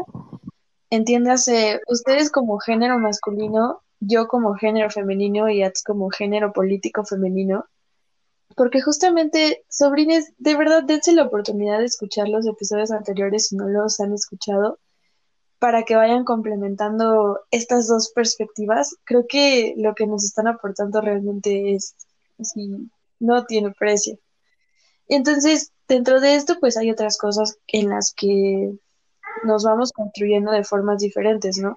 Justamente en cuanto a esto de masculinidad hegemónica, por ejemplo, Creo que uno de los temas en donde más hay diferenciación es en las relaciones afectivas, ¿no? Entonces, ¿ustedes cómo, cómo han vivido su masculinidad y como con, comparándolo con la masculinidad hegemónica? Ay, ay, las relaciones son complicadas, ¿eh? Bueno, de por sí mi historial de relaciones es, no tengo, sí. Complicada cuando menos. sí, sí, es un entorno en el que te, te ves envuelto desde actitudes que espera tu pareja que tú tengas que tomar. O sea, yo recuerdo que alguna expareja si era como de, me están viendo feo, ¿por qué no vas y les rompes la madre? Es como de, güey, a ver, soy la persona menos violenta del mundo, no me gusta la violencia, sí me molesta que te vengan viendo feo, pero no por eso voy a ir y me voy a agarrar a golpes con cualquier sujeto que nos topemos en la calle. También no por eso, yo recuerdo que me comentaba igual esta misma chica, en algún punto era como de, ay, si algún día hacemos una familia, tú me vas a mantener, ya como de, wow, wow, wow, wow, wow, wow, soy matemático, ni siquiera sé si me voy a poder mantener a mí, ¿qué te hace pensar que voy a tener la capacidad para mantener una familia? Entonces era como de, no, o sea, yo soy del día que todos vamos a trabajar, todos vamos a aportar, y creo que si tú quieres dejar de trabajar es muy respetable, pero no por ser hombre yo tengo que a fuerza dar el papel de tú a fuerzas tienes que mantener a todos. Como de no, espérate, ni siquiera sé si me puedo mantener. Eso por un lado. Por otro, ay, te digo, no, mis relaciones son horribles. Bueno, las pasadas. A mí me tocó vivir la parte de, de violencia en el noviazgo. O sea, ahorita me da risa y lo puedo platicar, pero tuve una novia que me pegaba y ella justificaba que no es cierto, que no me pegaba, que solo me daba golpes fuertes. Era como de, güey, me estás agarrando a madrazos. Y para ella era algo completamente normal, ella normalizaba eso, porque en su infancia le tocó verlo en su familia y era como de, oye, no, eso no está bien. Y lo soporté y no me daba cuenta, era como de, sí, pues nada más es un golpecito, no es tan fuerte, no me está lastimando tanto. Entonces era como de, ¿por qué? Porque tenía esa idea del, eres hombre, te tienes que aguantar, ¿no? O sea, y como que no la, no hacía ese clic de, no, espérate, no porque seas hombre y seas más fuerte, como comentaba este Héctor hace rato, no porque seas más fuerte puedes ir y golpear a la gente, ¿no? Entonces, no porque tú puedas soportar golpes, violencia, maltrato, vas a tener que hacerlo. O sea, no, justamente el ejemplo de Héctor era muy bueno. No porque él pueda soportar 180 kilos con las piernas, cada que ve un coche lo va a ir a patear porque pues, lo puede mover. son cosas que, no te vas dando cuenta. Igual empiezas a relacionar con tus amigos y muchas veces la idea de sales a tomar, ¿no? O sea, hablando de amistades. Y es como de, tienes que tomar mucho porque eres hombre y tienes que aguantar. Y es como de, güey, ya no quiero, pero ahí estás de tonto haciéndolo. Eh, tienes que fumar igual, es como de, no, ¿sabes qué? Yo no quiero fumar, no quiero probar drogas, no quiero hacer esto. Y es muy válido decirlo, es muy válido decir que no a ciertas situaciones. También es muy válido sentirte mal como hombre y demostrar tus emociones. Algo que es un problema muy fuerte que yo veo actualmente es que como hombres casi no expresas tu sentir. Es muy complicado que un hombre llegue y te platique de, oye, estoy triste oye, me siento mal, o que te lo cuente y que todavía tú sepas qué hacer, ¿no? Porque igual es como de, ay, tengo que lidiar con emociones en la madre, ahora, ¿qué le digo, no? O sea, ¿para le pregunté cómo estaba? Y son situaciones que, que desencadenan en cosas muy, pues muy drásticas, o sea, de menos sí tengo el ejemplo de un tío que llegó al suicidio y que, por ejemplo, mi papá era como su hermano, era su primo, y mi papá al principio no lo entendía, o sea, era como de, ¿por qué si yo lo veía diario y platicábamos, nunca me contó sus problemas? Era como de, quizá a él le costaba mucho contarle a las personas, o sea, porque así los educaron mi tío abuelo y mi abuelo a mi papá, que muy difícilmente se acercan a, a convivir o a contarte algo, a contarte sus problemas personales, porque eso muestran debilidad. Mi papá me lo ha dicho muchas veces, ¿sabes? Yo a ti te gusta abrazar, a mí me gusta abrazarte a ti y a tu hermano porque son mis hijos, los abrazo, los beso, les hago cariños, platico con ustedes, pero a mí jamás mi papá me abrazó. Y para él eso era algo, o sea, sí es algo triste y suena bien feo, pero es algo que es... A mí tampoco. Qué buen timing. Pero no puede que, que, se vuelven difíciles, ¿no? ¿Por qué? Porque yo no me imagino cómo sería sin que mi papá, o sea, me abrazara, ¿no? O, o yo poderle contar un problema. Eh, con mi pareja hoy en día, afortunadamente, tengo un entendimiento maravilloso, me siento afortunado de tenerla. Y situación que se nos presenta, situación que le hablamos, o sea, ya no, no es que se vaya dejando, que la vayamos ocupando, no es como de, no sabes qué está pasando esto, vamos a ver qué podemos hacer, ¿no? O sea, ya tenemos esta madurez de, pues de que somos dos, queremos hacer las cosas bien, nos sentimos bien juntos Entonces, pues vamos a hacer que esto funcione de la mejor manera para ambos, ¿no? Si tú te sientes mal, házmelo saber, yo con gusto te voy a apoyar porque pues es mi elección estar contigo, como es tu elección estar conmigo, y vamos a buscar una solución. Ahorita lo puedo decir, pero estoy hablando de un camino de construcción antes de esto horrible donde me tocó vivir cosas feas con otras personas, fue como de, ay, igual, creo que algo que, que en relaciones a los hombres, o de menos hombres que conozco que en algún punto me pasó, esta parte de, de tener amigas era como de, ay, es que es tu amiga porque te gusta. Es como de, no, bro, en serio, me gusta tener amigas.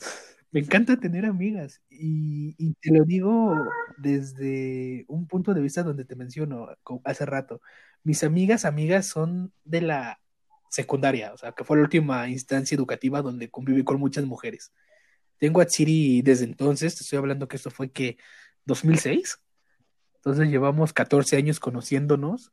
De ahí en fuera en la vocacional sí tengo un par de amigas, me llevo muy bien con ellas, de la carrera también, pero porque me caen bien, porque me gusta llegar y escucharlas y platicar con ellas. Y algo que yo me he dado cuenta de menos es que igual luego no tienen tantos amigos hombres porque siempre van con esa intención, ¿no? De, de buscar algo más, no solo la amistad. Y a veces de, güey, es que ¿por qué?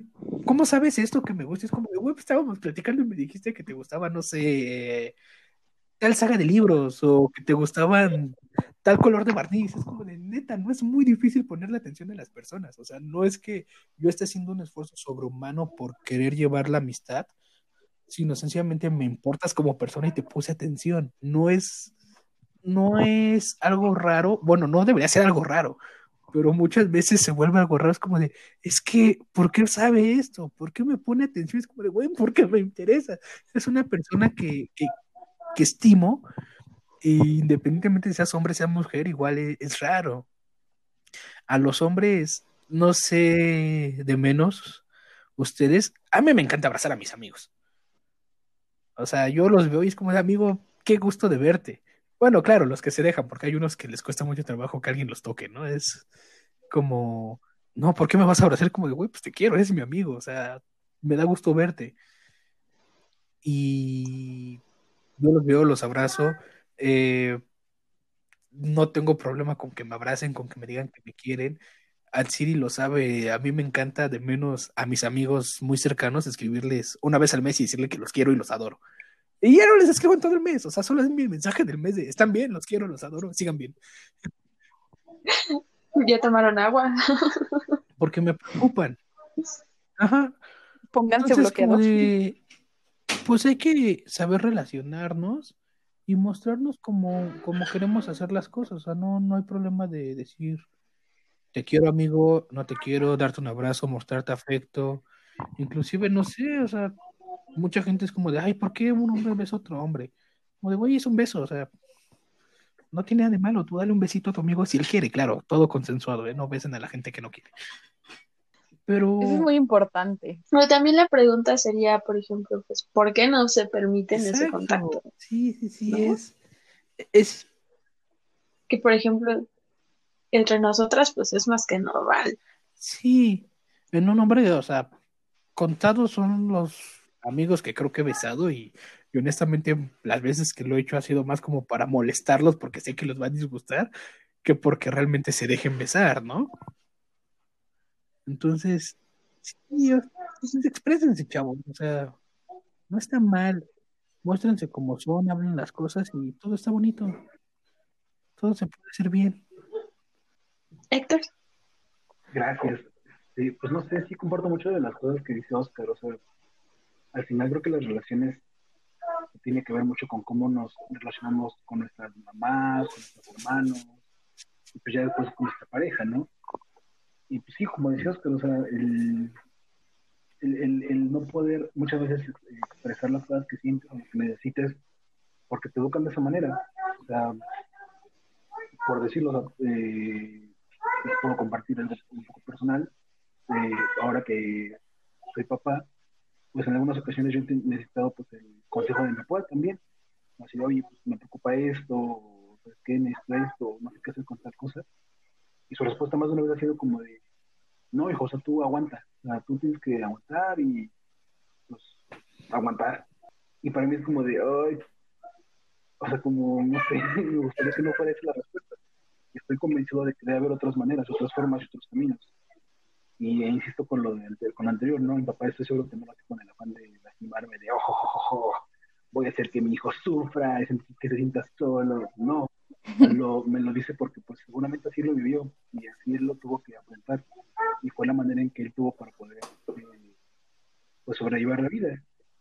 Pero eso no quiere decir que nosotros como nuevas generaciones no nos podamos replantear esas cosas. Y decir como, ok, o sea, esa es la opción que tú me das, pero no quiere decir que es la única que puede existir o la que puede haber. Y pues no sé, o sea, ya dentro de otras cuestiones como relaciones eh, sexoafectivas, pues la verdad es que yo no tuve mucha experiencia. Este, solo tuve dos novias. Eh, y en su episodio de Chernobyl y compañía, yo me identifiqué mucho con, este, con ese episodio porque yo era el tóxico en mi relación anterior, la prepa. O sea, porque era un güey muy posesivo y de ¿dónde estás? Y ya llegaste, ¿y por qué no me hablaste?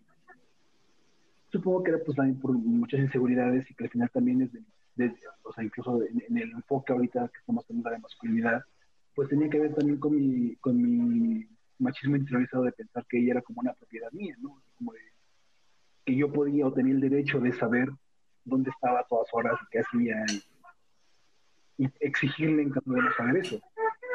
Y digo, me disculpé con ella y ya después, años después, eh, ya que justo, o sea, como que empecé a ver otro tipo de situaciones de, no está bien ser así, no está bien, no está bien que yo haya hecho eso, no está bien que yo lo haya de, hecho de esa manera. Y justo, o sea, creo que una vez que aprendes o que empiezas a cuestionarte cosas, ya no puedes parar. O sea, las, las, las preguntas y los cuestionamientos son, creo que como una cascada. una vez que abres el dique, ya, no lo puedes cerrar. Y es algo bueno, o sea, creo que no es algo, algo dañino, bueno, que tengas que no, no, no, tengo que mantener el dique ahí porque si no, ¿qué va a pasar? No, al contrario, cuestionate todo lo que, lo que puedas y lo que, lo que sientas. Y creo que actualmente con, con mi pareja, este, la madre de mi niña, pues hemos tenido altibajos, obvio, pero siempre hemos tenido la intención o la voluntad de querer construir desde el amor, que pues al final es lo que nos une y lo que queremos eh, hacer con nuestra vida, creo que siempre ha intentado a partir de eso, de ese entendimiento. Y creo que muchas veces lo que te enseñan como hombre es a no ceder, ¿no? en este entendido de tú eres el racional y ella la emocional, entre muchas comillas, este, y que tú tienes como justo la razón, pero al final esta frase también mí me super caga y me choca de no hay que entenderlas, hay que quererlas.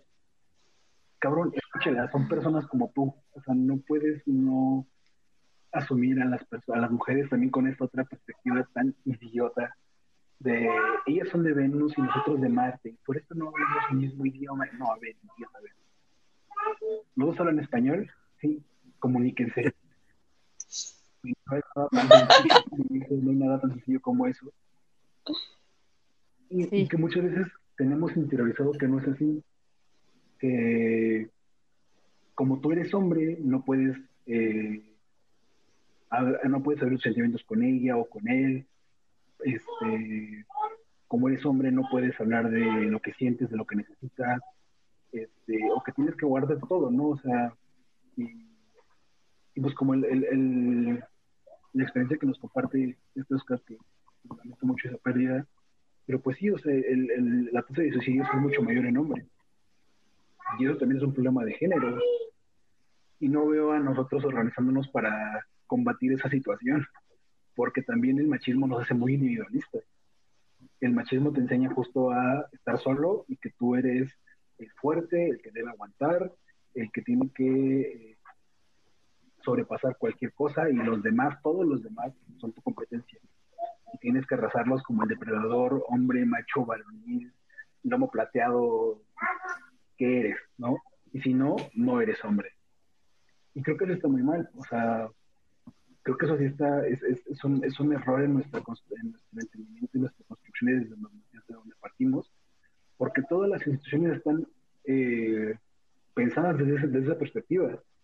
Y algo que yo, que he platicado mucho con mis amigas es que eh, muchas veces el problema es el, el que nosotros los hombres hemos hecho al feminismo, hemos obligado al feminismo a feministas adoptar nuestras maneras machistas de, construcción de sociedades.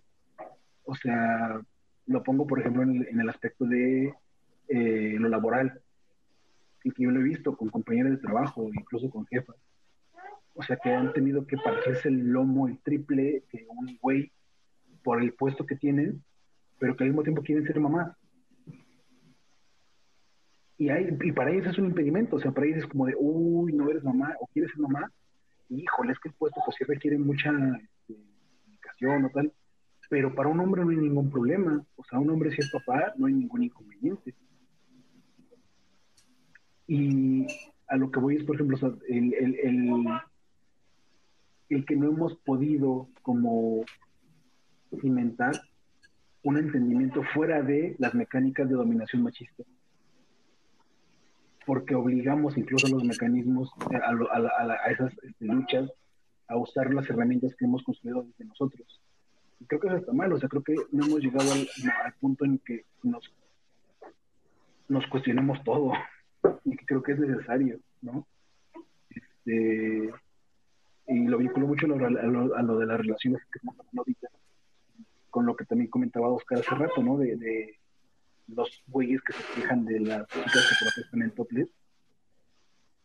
Eso es parte de lo mismo, o sea, te está enojando que no sea un cuerpo de tu consumo, no que no el, el, hecho en sí de protestar, sino que no es un cuerpo que esté siendo expuesto para que tú lo consumas. Y es parte igual de, de, lo mismo, ¿no? Que estamos exigiendo que las formas eh, de, de, de, lucha feminista se amolden a, a, las estructuras eh, machistas ya establecidas. Y eso está mal. creo que eso no debería de ser. Creo que deberíamos de replantearnos todo, a final de cuentas. Este, y pues al menos, o sea, y comenzar con lo básico, ¿no? Con, esto, con las relaciones interpersonales que tenemos tratar de fomentarlas de que sean mucho más equitativas y, este y buscar esa igualdad. O sea, creo que justo lo podría resumir con lo que hace, hace rato dije, ¿no? O sea, no hay solución mejor que hablarlo. O sea, hablando, ah, creo que es un dicho muy popular y básico de hablando se entiende la gente.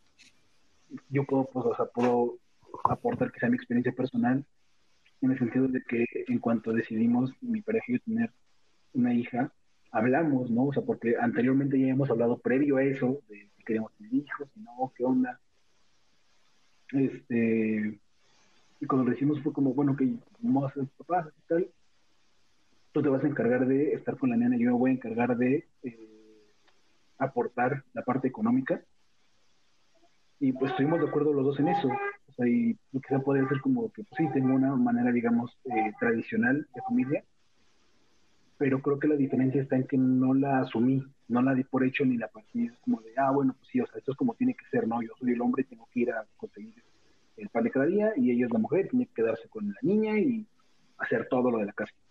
Este, no, lo hablamos, incluso también creo que un punto importante es justo el, el, entender que fuera de esa masculinidad hegemónica, de que no basta únicamente con, con dar el gasto, por así decirlo, ¿no? Eh, a mí me interesa ser parte de la vida y el desarrollo de mi hija me interesa estar para ella, no nada más en los momentos de desfiles o concursos, no, o sea, en el día a día, de criarla. Y también eso conlleva que también yo tengo que hacer eh, pues muchas cosas dentro de la casa que podrían entenderse desde una perspectiva machista, como que son obligaciones de la mujer, ¿no?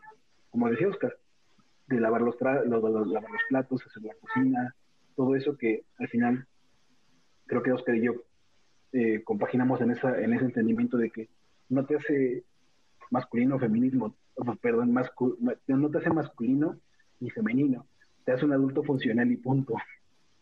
¿no? Y este y que te lo pongan en ese esquema de que eres menos hombre por hacer de comer eh, o cosas así, pues es justo parte del problema. Y entendernos fuera de esas dinámicas de, pues al final también son dinámicas de poder, porque, por ejemplo, yo no podría ganar dinero si mi pareja no estuviera cuidando a la niña y está estando en la casa. Ella no tiene un salario porque está haciendo esa labor, que al final es trabajo, y es trabajo que no se le está pagando. Y yo no podría ponerme en el plan de, bueno, yo consigo el dinero, tú tienes que hacer todo lo demás. No, o sea, es una cosa de dos en este caso. Y justo la construcción de las relaciones que podamos pretender desde, otra, desde una masculinidad mucho más distante de la hegemónica, creo que debe partir de eso, del entendimiento de la colaboración, de hablar y de bajar la guardia, ser vulnerables. Creo que eso ayuda muchísimo. No montarte en este tren hegemónico de que tú eres el macho que todo lo puede y que no tiene que decir nada. Cuesta, porque cuesta mucho y no puedo decir como de yo siempre lo hago bien, soy súper cool y súper deconstruido y nunca he fallado. No, también pues todavía tengo muchas cosas que tengo que trabajar en mí y es parte del camino, ¿no? Sí, es que justamente creo que tiene que ver mucho con esto de una cosa no excluye la otra, ¿sabes? O sea, el hecho de que no, de que aporte económicamente no quita mi responsabilidad en la parentalidad y en otras labores domésticas, ¿no? Porque justamente se trata de, de consensos y de colaboración, no de ayuda, de colaboración. Sí. Eh, y por ejemplo, esto que mencionaste de, de hacia dónde se mueve el feminismo a veces, sí me parece muy importante desde el punto de vista en que a veces, por ejemplo, entendemos que, que la igualdad o la equidad va de la mano de, pues si ellos pegan, yo también puedo pegar. Si ellos son rudos, yo también puedo ser ruda, ¿no? Cuando de entrada es como cuestionarnos, bueno, ¿y por qué le quieres pegar a todo el mundo? ¿Para qué quieres ser ruda? ¿No? Eh, vaya, no está mal, pero es como, ¿para sí. O el, que, que es lo mismo, ¿no? Que muchos hombres machitos que se la viven diciendo, ah, quieren igualdad, pues vamos a agarrarnos a putazos. Ey, ajá, eh, tranquilo. Primero vamos a trabajar en por qué cuando piensas en ser igual a alguien más, lo primero que viene a tu mente es golpes, ¿no? Ajá. Claro, cuando tendríamos que movernos como a un camino quizá más voy a sonar quizá cursi y hippie, pero, pero más amoroso y más desde el cariño y no tanto desde esta agresividad y competencia que, que no nos lleva a ningún lado. Sí, y el cariño entendiendo también a uno mismo, ¿no? Porque muchas de las cosas de relaciones afectivas que estaban hablando en los diferentes ámbitos que hablaron ustedes, también tendría una respuesta más sencilla si supiéramos lo que como personas, cualquier tipo de persona, vale, merece y, pues por tanto está dispuesto a, o sea, a recibir de otras personas, ¿no? También creo que es, es algo importante. Ahí hay una parte bien interesante que sí como hombre tenemos que saber qué queremos, qué estamos dispuestos a dar y hablarlo, o sea, a ver, amigos, no está mal que solo quieras tener una relación casado con alguien, pero díselo, en verdad. Si tú llegas y le dices a alguien, probablemente la otra persona también lo quiera y podría ser más feliz. No tienes por qué andar fingiendo cosas que no son, no tienes por qué suponer cosas que no has preguntado. Llega a preguntar, hazte responsable de tus acciones, de la relación que estás formando, al grado que sea. Ten esta responsabilidad afectiva y aprende a que si ya vas a tener una pareja o una relación con cualquier persona, o sea, no únicamente afectiva, sexual, sino de amistad, los dos tienen una responsabilidad con el otro y asúmela como tal. No porque sea tu amigo o sea tu amiga te da derecho a ser un patán, ojete, grosero. Porque luego es como de, ay, es que yo soy así, o sea, acéptame. Es como de, no, no, no, a ver, a mí no me vengas con tu chingadera. Aquí somos amigos, recíproco los dos lados y si tú me vas a empezar a tratar mal, quizá la primera alerta te va a decir, oye amigo, te estás pasando de lanza, ¿no? Vamos a, ver por dónde solucionamos esto. Pero también en un punto la gente se va a hartar, ¿no? Y a ver, no les digo que los violenten porque no violentar a la gente no está bien. Pero sí, pero sí te puedes. Ya acordamos que. Pues ya empezar a pintar distancia. Es como de, ¿sabes qué? Tú únicamente, como tu amistad te interesa que yo te ayude. Cuando yo quiero ser tu amigo y te busco para alguna situación, simplemente platicar, tú nunca estás, pero así, si tú tienes una situación o un inconveniente, yo tengo que estar siempre para ti. Entonces, que no se te haga raro el día que te diga que no. Yo quería justo aportar algo que me acabo de acordar ahorita que decías eso. Sobrines, la friendzone no existe. Ah, sí. Lamento romper tu burbuja, pero no existe. Es como Santa Claus y el género. que Santa Claus no existe? Entonces, ¿para qué puse mi árbol? Lo siento. o sea, rapidísimo, porque ahorita que lo dijo creo que sí vale la pena este, mencionarlo. O sea, y ya lo han hecho en otras ocasiones, pero creo que no está de más poderlo hacerlo, hacer por si hay eh, sobrines nuevos escuchando este podcast, porque ahora vieron a dos hombres en el título y dicen como, oh, ahora sí voy a poder, poder escuchar algo, porque son machitos de closet. Existe la friendzone, es un invento, es un invento del machismo, yo creí en ello también, no digo que todos somos perfectos, pero bájense de ese tren, es solamente una excusa para decir, yo te quería coger y tú no, y qué mala onda justo como dice Oscar, hablen con la verdad. O sea, una amistad que de verdad es amistad y busca ser amistad, tiene que ser eso. No anden así como, no, sí estoy tu amigo, pero a ver si estoy algo. Sí. No, es amigo, es amigo, punto. Muy cierto. Muy cierto.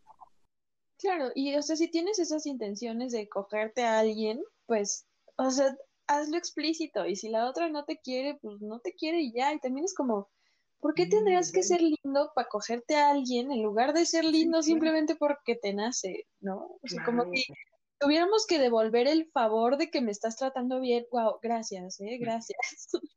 Porque aparte, ajá, normalmente simplemente trato de Recuerden, amigos, como tratar a alguien no te da derecho a cogértelo. Comprarle la cena no te da derecho a cogértelo. Sacarlo a pasear tampoco.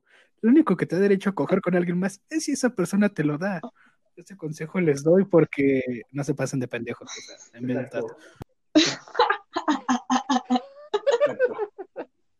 No, es que es en serio.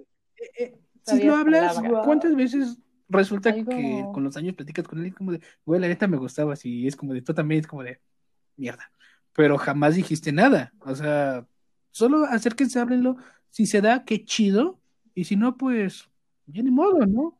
No por eso vas a cambiar tu trato con las personas, recuerden, traten a todos bien, no solo si se quieren acostar con ellos. Sería, sería un detalle humano, me parece. Una pequeña consideración, ¿no? Con los demás. En serio, comprométanse, no, no es difícil. No por ser hombre tienes, decía Héctor, un rol, y no por ser mujer tienes que tener otro. Si eres hombre y te preocupa que tu pareja gane más, no tiene nada de malo, de hecho, siéntete afortunado porque pues tu pareja es afortunada de tener un mejor salario que el tuyo. Los dos son un equipo y se están viviendo juntos. Creo que a final de cuentas es una mejora para ambos. No tienes por qué sentirte opacado, eso no te hace ser menos hombre. Que ella tenga un mejor puesto no te hace ser menos hombre. Y si los dos viven juntos y tienen una casa, ya sea tu pareja, sea tu romi, sea tu hermana, sea tu prima, sea tu mamá, sea tu tía, colaboren todos, todos viven y coexisten juntos. No porque tú seas hombre, no tienes la responsabilidad de no lavar o de no cocinar. ¿Tienes hambre? Papito, hazte de comer. ¿Quieres ropa limpia? Lávate. Haz todas esas actividades que te van a hacer funcionar como una persona. ¿Por qué? Porque no es obligación de nadie mantenerte vivo. No eres un tamagotchi. Nadie te tiene que estar cuidando para que no te mueras. La única persona que te tiene que cuidar para que no te mueras eres tú mismo. Así que si estás con alguien más viviendo o compartes espacio con alguien, túrnense, pónganse de acuerdo y todos ayuden a tener un espacio limpio y confortante para todos. ¿Por qué? Porque todos lo ocupan, todos lo ensucian y todos están ahí. Este consejo se los doy porque su mamá me lo, mi mamá me lo enseñó cuando era niño. ok, y bueno, con todo esto que hemos hablado de la afectividad y la paternidad y la responsabilidad y demás, pues no podemos quitar la parte sexual, ¿no? Que es como algo que está implicado en todo esto que hemos platicado hasta ahora. Y definitivamente es una de las cosas que, que más marcan la diferencia en cuanto a estos roles estereotípicos de género, ¿no? Estos roles hegemónicos. Entonces, cuéntenos, ¿cómo ven ustedes la sexualidad en cuanto a esta parte? La sexualidad y la masculinidad creo que es de las cosas más marcadas que nos enseñan desde chicos, ¿no? Desde la típica idea de no, un supermacho tiene que tener diversas parejas sexuales, puede conquistar a la mujer que se le ponga enfrente, y es todo un Adonis y Casanova, y es como de, bro, no, a ver, tranquilo, no eres un juguete, no eres un objeto, respétate también, ¿no? Eh, la sexualidad es algo maravilloso, ¿no? Hay que vivirla, disfrutarla, pero no porque la vivas plenamente o con diversas parejas, eso te va a hacer más o menos hombre. Tienes que disfrutar tu cuerpo, conocerlo, y creo que quitarnos ciertas ideas medio feas que nos enseñó la sociedad o que se creen de, de que un hombre tiene que eh, super satisfacer a su pareja y que el único órgano que sirve para la sexualidad es el pene. Es como de, no, bro, tienes manitas, tienes otras cosas que puedes utilizar. Eh, experimentar con tu cuerpo como hombre, o sea, sí saben, ¿no? Que nos pusieron una cosita dentro de la cola, se llama próstata y si nos las estimulan es bastante satisfactorio. Entonces, no porque lo intentes y sea una zona prohibida, te vas a hacer menos hombre, o sea, no, es tu cuerpo, tú hasta donde quieras probarlo, date. Recuerdo, o sea, si tú quieres, es válido y no va a estar mal. También eh, este Héctor nos mencionaba, él es papá y la verdad, por lo que lo he conocido, admiro mucho su trabajo que él se involucra en la crianza de su hija, porque es algo que no nos enseñan. Es algo que es como tú eres el hombre, tú provees y al hijo solo le tienes que decir sí, sí, está bien, o pregúntale a tu mamá, o cosas así, ¿no? Ese, e, ese papel ausente que inclusive en la televisión nos enseñan muy a menudo, ¿no? Cuando pues no, creo que hay que, regresando a lo de la corresponsabilidad, si se tiene, si se decide ser padre, pues hay que hacernos responsables, participen en la crianza, eh, no está mal querer a sus hijos, no está mal apoyarlos, también pueden ser ustedes ese brazo al que van a buscar, ese apoyo, y muchas veces no saben, ¿no? Que ustedes están ahí. ¿Cuántas veces les preguntas a alguien de, oye, ¿y hablas con tu papá? ¿Hablas con tu mamá? Es como de, no, con mi mamá sí, pero a mi papá no le cuento porque se enoja. Es como de, oye, bro, pero lo has intentado. No, pero pues yo creo que se enoja, ¿no? Porque, pues así, se me enojón. hay veces que quieres así. O sea, tengan, tengan ese acercamiento. Hace rato nos comentaba algo de, de esta individualidad, ¿no? que, nos enseñan la, la masculinidad hegemónica. Y no, no hay por qué tener esta idea de que nada más somos nosotros. No, puedes preguntar, puedes acercarte, nadie, pues todos necesitamos ayuda en un punto, ¿no? Entonces, no está mal pedir ayuda, no está mal acercarte con los demás. Si tienes un problema, una duda, inclusive, pues hay cosas que creo que, que nos da mucha pena, ¿no? O, miedo a preguntar, no hacemos. Yo, por ejemplo, veo a ustedes como mujeres que periódicamente de menos van al ginecólogo. O sea, tienen chequeos y se revisan y de menos yo no conozco ningún hombre que te diga, sabes, cada cierto tiempo voy al, Ay, no me acuerdo cómo se llama el doctor de hombres. De, ¿Es el proctólogo? Urologo, ¿no? Urologo y proctólogo. Entonces, un hombre realmente no es como Urologo y que se revise periódicamente. Y proctólogo. creo que está muy mal desde simplemente por alguna infección que te pueda dar en vías urinarias o algo más grave como un cáncer de próstata que se tiene esa idea de que no, que el doctor va a ir y te va a meter un dedo para hacerte un tacto rectal y, ay, no, Dios mío, qué malo. O sea, es como de, no, amigo, es por tu salud. Y es más... Y sobre todo el shock El shock cuando, cuando tienen una erección, ¿no? Cuando les es que te gusta, amigo, te están estimulando, es, es anatómicamente normal. Entonces, pues hay que romper estas ideitas feas que tenemos de, de no acercarnos a los demás por salud, por chequeo, igual regresando a la sexualidad, mi amigo, el condón no te quita sensibilidad, no seas exagerado, o sea, si no sientes en los brazos, no vas a sentir la diferencia entre usar o no usar un condón, póntelo. No tiene nada de malo usarlo, te estás cuidando, estás cuidando a tu pareja y lo deberías de normalizar, porque, a ver, siempre estamos en el supuesto de que quizá nos peguen algo, ¿no? ¿Y por qué nunca pensamos, güey, quizá tú eres el que tiene algo y se lo puedes andar pegando a la gente? O sea, cuida a los demás, porque pues, es una realidad. Porque regresamos, no te revisas, no te haces chequeos. Te sientes muy macho y dices, ay, sí, apelo, que no sé qué. Como de, no, güey, cuídate, cuida a los demás.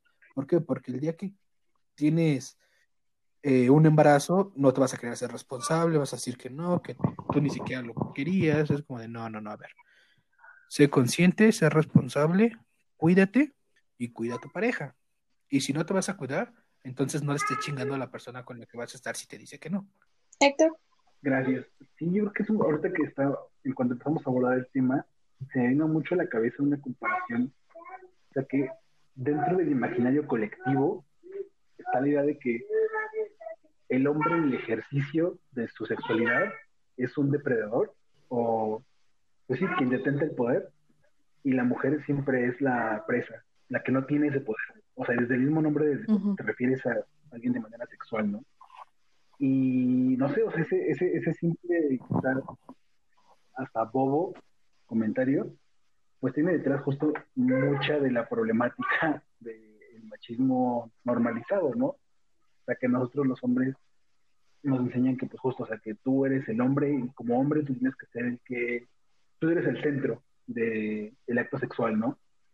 Y no importa si tu pareja lo está pasando bien o mal, ella o incluso él, porque ya, bueno, no sé si podemos hablar de machismo y comunidad, comunidad LGBT, pero, o sea, como no es importante el otro, y el machismo, el machismo es lo que te inculca, que en tu sexualidad el que importa eres tú, no es una experiencia compartida, sino es una cuestión de que el otro es un medio para satisfacerte a ti. Y además aquí quiero hacer un paréntesis rapidísimo. También que el simple hecho de estar conmigo ya significa que tú vas a sentir placer. No, el simple hecho de que estoy. Y ya, era eso nada más. Ajá. como, solamente justo con la presencia va a estar. Ya, echamos. Eso está mal, o sea, no, no te inculcan o no te enseñan desde que empiezas a tener contacto con el que desde que sabes que tus sirven para algo más que hacer pipí, no te enseñan que, que, tienes que hacer, o sea, que no, no eres el centro tú de la, de la situación, ¿no? O sea, y eso está mal, creo, porque al final de cuentas lo que, lo que terminan por hacer es reproducir este esquema machista en el que el hombre es el centro de y la mujer es un medio únicamente para poder conseguir un orgasmo. Y eso está muy jodido porque, pues justo, o sea, no, en primera, pues justo no te conoces a ti, no te das la oportunidad de expresar y sentir e ir más allá de lo que te dicen que tienes que hacer y sentir. Y en segunda, pues te quedas siendo quizás hasta muy mediocre eh, amigas, específicamente amigas, eh, sobrinas. Si su güey coge mal, díganselo. O sea, más que, hacerlos enfadar, van a hacer un, un gran bien. Deben decirse. Y si no lo quiere cambiar y no se lo quiere cuestionar, entonces pregúntense ustedes por qué quieren estar con él. Exacto, exacto, exacto. Y, este, y pues no sé, o sea, creo que el, el tema de la sexualidad es un tema en el que el machismo también tiene muchísima que ver, como hace ratito incluso mencionábamos, ¿no? El tema de la protesta y el, tople. O sea, cuando no hay un cuerpo para el consumo masculino, cuando no se cumple con estándares de belleza masculinos que, desde, la, desde el machismo se impusieron, no está bien. Y, creo que va también muy de la mano con lo que comentaba respecto de que eh, en el imaginario colectivo el hombre es el depredador o el que tiene, el que, el que detenta la posición de poder, por así decirlo, de mejor manera. Y la mujer la que no, con lo que dice ahorita Oscar, ¿no? De que cuando no te cuidas eh, tu salud, por ejemplo, específicamente en la próstata, de que dicen así como, ay, no, es que te vaya a gustar, como si estuviera mal que te gustara. O sea, como si, como si estuviera, como si te hiciera justo menos hombre el asumir una posición en la que alguien pueda penetrarte. O sea, como si el hecho de la penetración, y eso también es algo incluso político, o sea, el hecho de la penetración como una, como un ejercicio de poder, también está muy jodido, o sea, no me acuerdo qué, en dónde escuché o dónde leí eso de que eh, todo en el mundo es sexo excepto el, excepto el sexo, el sexo es político. Ajá, sí. Hay que abandonar eso, o sea, hay que dejar de hacer eso.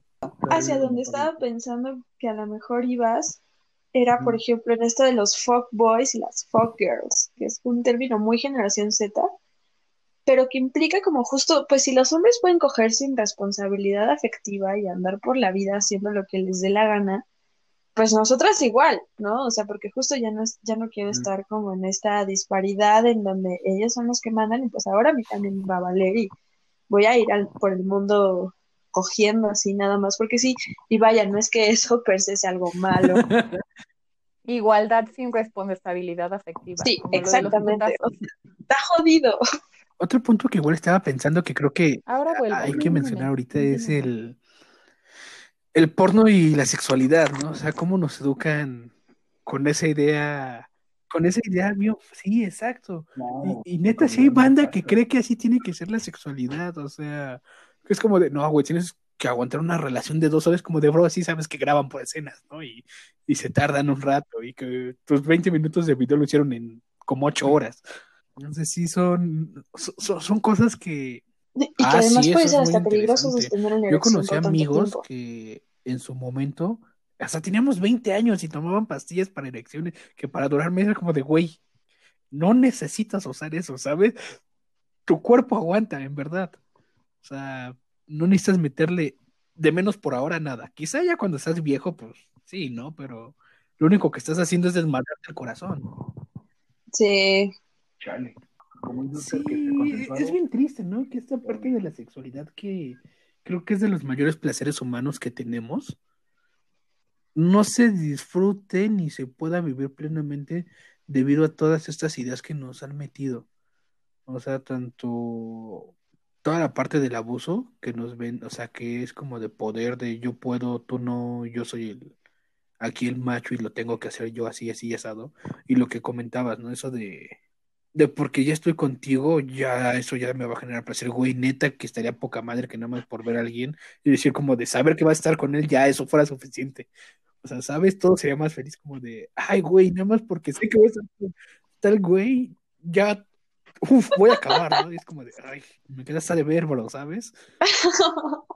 o igual y sí se podría, pero en un nivel quizá muy avanzado de potencia orgástica. No lo sé. Donde salía Sandra Bullock y Sylvester Stallone, donde ya dejan de tener sexo físicamente y se conectan y tienen sexo mentalmente. Entonces ahí seguro, porque sí acababan. Uy, se me acaba de ocurrir algo interesante. El reto de tener un orgasmo sin tocarse. Así está difícil. No es tan fácil. No, sí se puede. Sí se puede. Porque tienes que valerte de muchas otras cosas. El cerebro en general, ¿no? Creo que es el órgano más importante. El órgano sexual más importante es el cerebro. Hacen un reto, a ver, sobrina. O sea, sí. Una mención. Un, una entrevista para que nos explique cómo lo logró. Mención Qué listo. Vacío legal. Vacío legal. Aprovechando el buje. Ok, este, estaban hablando del porno. ¿Quieren decir algo más sobre el porno? Pues que no se crean lo que ven en el porno. Todo al final, si te pones a verlo así ya con lupita y detenidamente, está como muy, muy, muy, muy arraigado en una cultura machista. Porque el porno ni siquiera es sí. para placer humano, es para el placer de los hombres. El porno está pensado desde la mecánica de, no, de dominación masculina. Sí. ¿Sabes? O sea, no, no es... Incluso el porno lésbico. O sea, es una, es, una cuestión justo, es una cuestión otra vez política, de dominación, de que yo quiero ver cómo se hace eh, pero y, siempre es el mismo patrón, ¿no? el hombre es el súper bien. Un pen enorme. Las mujeres son mujeres reales, que es como, eso no pasa. Sí. Sin bello. No es real. Y lo peor es que crecemos con la idea de que así es como debe ser, como hizo Oscar, ¿no? y cuando te encuentras con la realidad es como de, oh, y peor desde que nos estaba, nos contó hace dos episodios, Azucena, eh, que quitaron las materias de educación sexual, bueno, los temas de educación sexual de la currícula de la educación básica. ¿de dónde rayos aprendes eso que no sea de papá porno? hablas de sexualidad, ¿no? O sea, no es como que llegues y, oye, papá, voy a hablar, bueno, en general, ¿no? Mi papá sí a veces me contaba cosas que era como de, a ver, espérate. Está bien que me cuentes, pero no tanto. No, o sea, creo que sí, creo que es difícil, o sea, no. Sí, no estoy segura de querer no es saber como que eso. llegues y a tu hijo. Que no es una cuestión generalizada, Sí. o sea, justo, no es. O sea, nadie, tus papás no llegan y te dicen, a ver, hijo, este, Ujú. eh, te dicen cómo nacen los bebés, ¿no? O Ujú. sea, papá, abejita, abejita, florecita, shalala, ¿no? Pero no es como que digan, no, ¿sabes qué? Pues tienes que tener condones. Creo que algo que sería importante, darle, o sea, sí. Los papás son chidos. Mis papás sí. Bebé, tú eres la excepción a la regla. Yo tenía libros de muy sexualidad, videos de sexualidad, cuando mi hermana y yo teníamos seis, Como debe años. ser. Es que sí, o sea, entender. Y es que, ah, malditos mochos, los odio. Este, no, no no odiar, pero es que, o sea, esa mentalidad, es, la- es- es que la mentalidad muy arraigada a, a los valores judio-cristianos de, eh, no, no, no, es que eso está mal y ¿cómo van a salvar? ¿Cómo, cómo le van a hablar eso de los niños? Desde Cuando, por niños ejemplo- Ajá, o sea, son seres sexuados, no, no puedes ignorar eso. Y, eh, o sea, se me hace súper idiota no querer hablarles del tema a, a los niños como si fueran tontos o, o como si fueran, no sé, si fuera a besar el diablo. Yo Es sé. que además, por ejemplo, me llegó una consulta justamente esta semana donde una mamá me decía, es que mi hijo se toca mucho y no sé qué hacer, y ya le dije que no lo haga, que se va a lastimar, que es sucio, que, que le voy a poner chile, Se siente muy feo. que le voy a poner no chile, yo así de, güey, no, no, no, no, no. Nunca piquen chiles y después vayan a orinar. Se siente muy feo. Pues y de cuántos años tiene? No, pues es que tiene seis años. Y desde que estaba en la guardería, a los tres años lo hace. Y yo así de, pues sí, la masturbación es normal en los niños. O sea, de los tres hasta como los diez años es perfectamente normal, pero nosotros desde nuestro adultocentrismo lo vemos así como de, "¡Ah! pero ¿por qué está pensando en eso si está tan chiquito? Es como de, güey, no está pensando en eso como tú lo estás imaginando, o sea, siente rico y lo hace.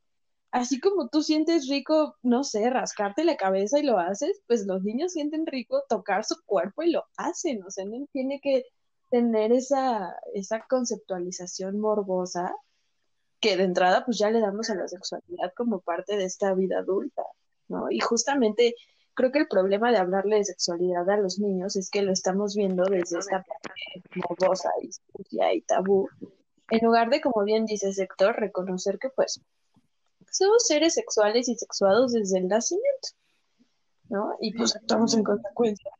Y ya, porque además, irónicamente, lo que pasa cuando, cuando criminalizas eso, pues es que el niño lo hace más, porque incluso entra en angustia y es una forma de liberación de angustia también. Que sí, o sea, ojo, pues hay que atenderlo, ¿no? Porque sí se puede volver algo problemático y una acción compulsiva. Este, pero originalmente eso no tendría que pasar, ¿no? O sea, simplemente pues, se siente chido y está bien y ya, se acabó. Fin de la discusión. Pero sí, hay que hablarlo con normalidad. No es malo. Es normal, todos lo hacemos. Pues explicarlo, ¿no? O sea, que es tu cuerpo que se siente bien y que pues justamente esa analogía de rascarse es como si te rascas y te sientes bien porque te vas a tocar y te vas a sentir bien. Entonces vamos a criminalizar el rascarte, el acostarte y taparte con una cobijita porque sientes rico, ¿no? Es como, no, o sea, no es algo malo. Sí, el problema es que ojo, es una terminología moral a un acto Ujú. natural o un acto más allá de lo moral, ¿no? Dios, es entender No sean muchos. Bueno, ¿Quieren agregar algo más? pues quizá yo nada más de la responsabilidad en labores de cuidado, paternidad y masculinidad, si hay algún sobrino que sea papá o que tenga amigos papás o alguien cercano que sea papá nuevo, desde mi experiencia, creo que no hay nada más bonito que ser un papá cerca de tu, hijo o de tu hija, tu hija. Y trata de romper con esos este, estigmas o preconcepciones masculinas de que tú eres el hombre de la casa y no tienes, porque justo como dice Oscar, ¿no? De, de ser tu hijo, abrazarlo, quererlo, demostrarle afecto, sale eso. O sea, creo que, creo que el, mi, mi, consejo general en, en, este episodio es cuestiona todo. Cuestiona todo y creo que si, la, si al cuestionarte algo y la respuesta es, bueno, es que no hago o hago tal cosa porque soy hombre, eh, hay un poquito rojo y cuestionarlo más. Qué bonito, qué gran consejo. Bueno, sobrines, eh, ustedes no lo saben, pero nosotros se los vamos a contar. Este Uno, dos, tres, cuatro. A ver, matemáticos. Seis, siete, ocho. Si sabe contar. No olvida, pero lo intento. ah, sí, ustedes no saben, pero les vamos a chismear que este episodio, hasta lo que han escuchado, está planeado para hacer solo la mitad de este episodio. Sabemos que todavía les falta su querida y adorada sección no voy a agregar aquí la viñeta, pero tendrán que aguardar sobrinos porque todo lo que vale la pena merece esperar. Creo. No todo, pero esto claro que vale sí. la pena. La virginidad es algo por lo que tienes que esperar. Sí, amé. Un mal chiste. Voy a, voy a quitar eso. Sí, no, no me gustó.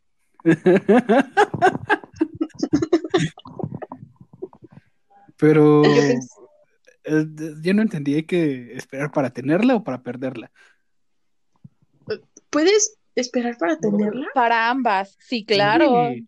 Mira, de cajón son nueve meses para que nazcas. Ajá, ¿no? te iba a decir.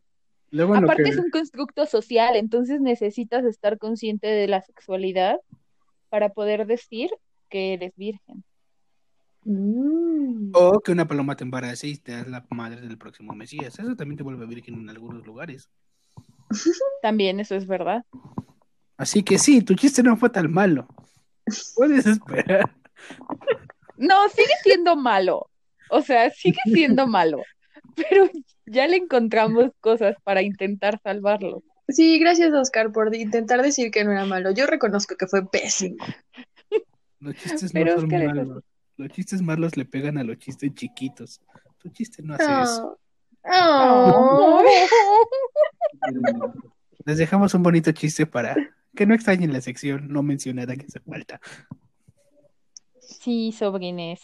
Entonces, pues, inserte GIF de manitas. Iba a decir haciendo corazón, que fue lo que hizo Héctor, pero yo prefiero haciendo una papa como Peña Nieto. Peña Nieto Love.jpg. Sí. Cierto GIF de corazón de su preferencia. Sintonícenos en la siguiente emisión para escuchar eh, lo, que lo que será el final de, este hermoso, de esta hermosa conversación con estos grandes invitados. Ay, qué bonito. Gracias. Virtual para todos. Abrazo a ustedes también.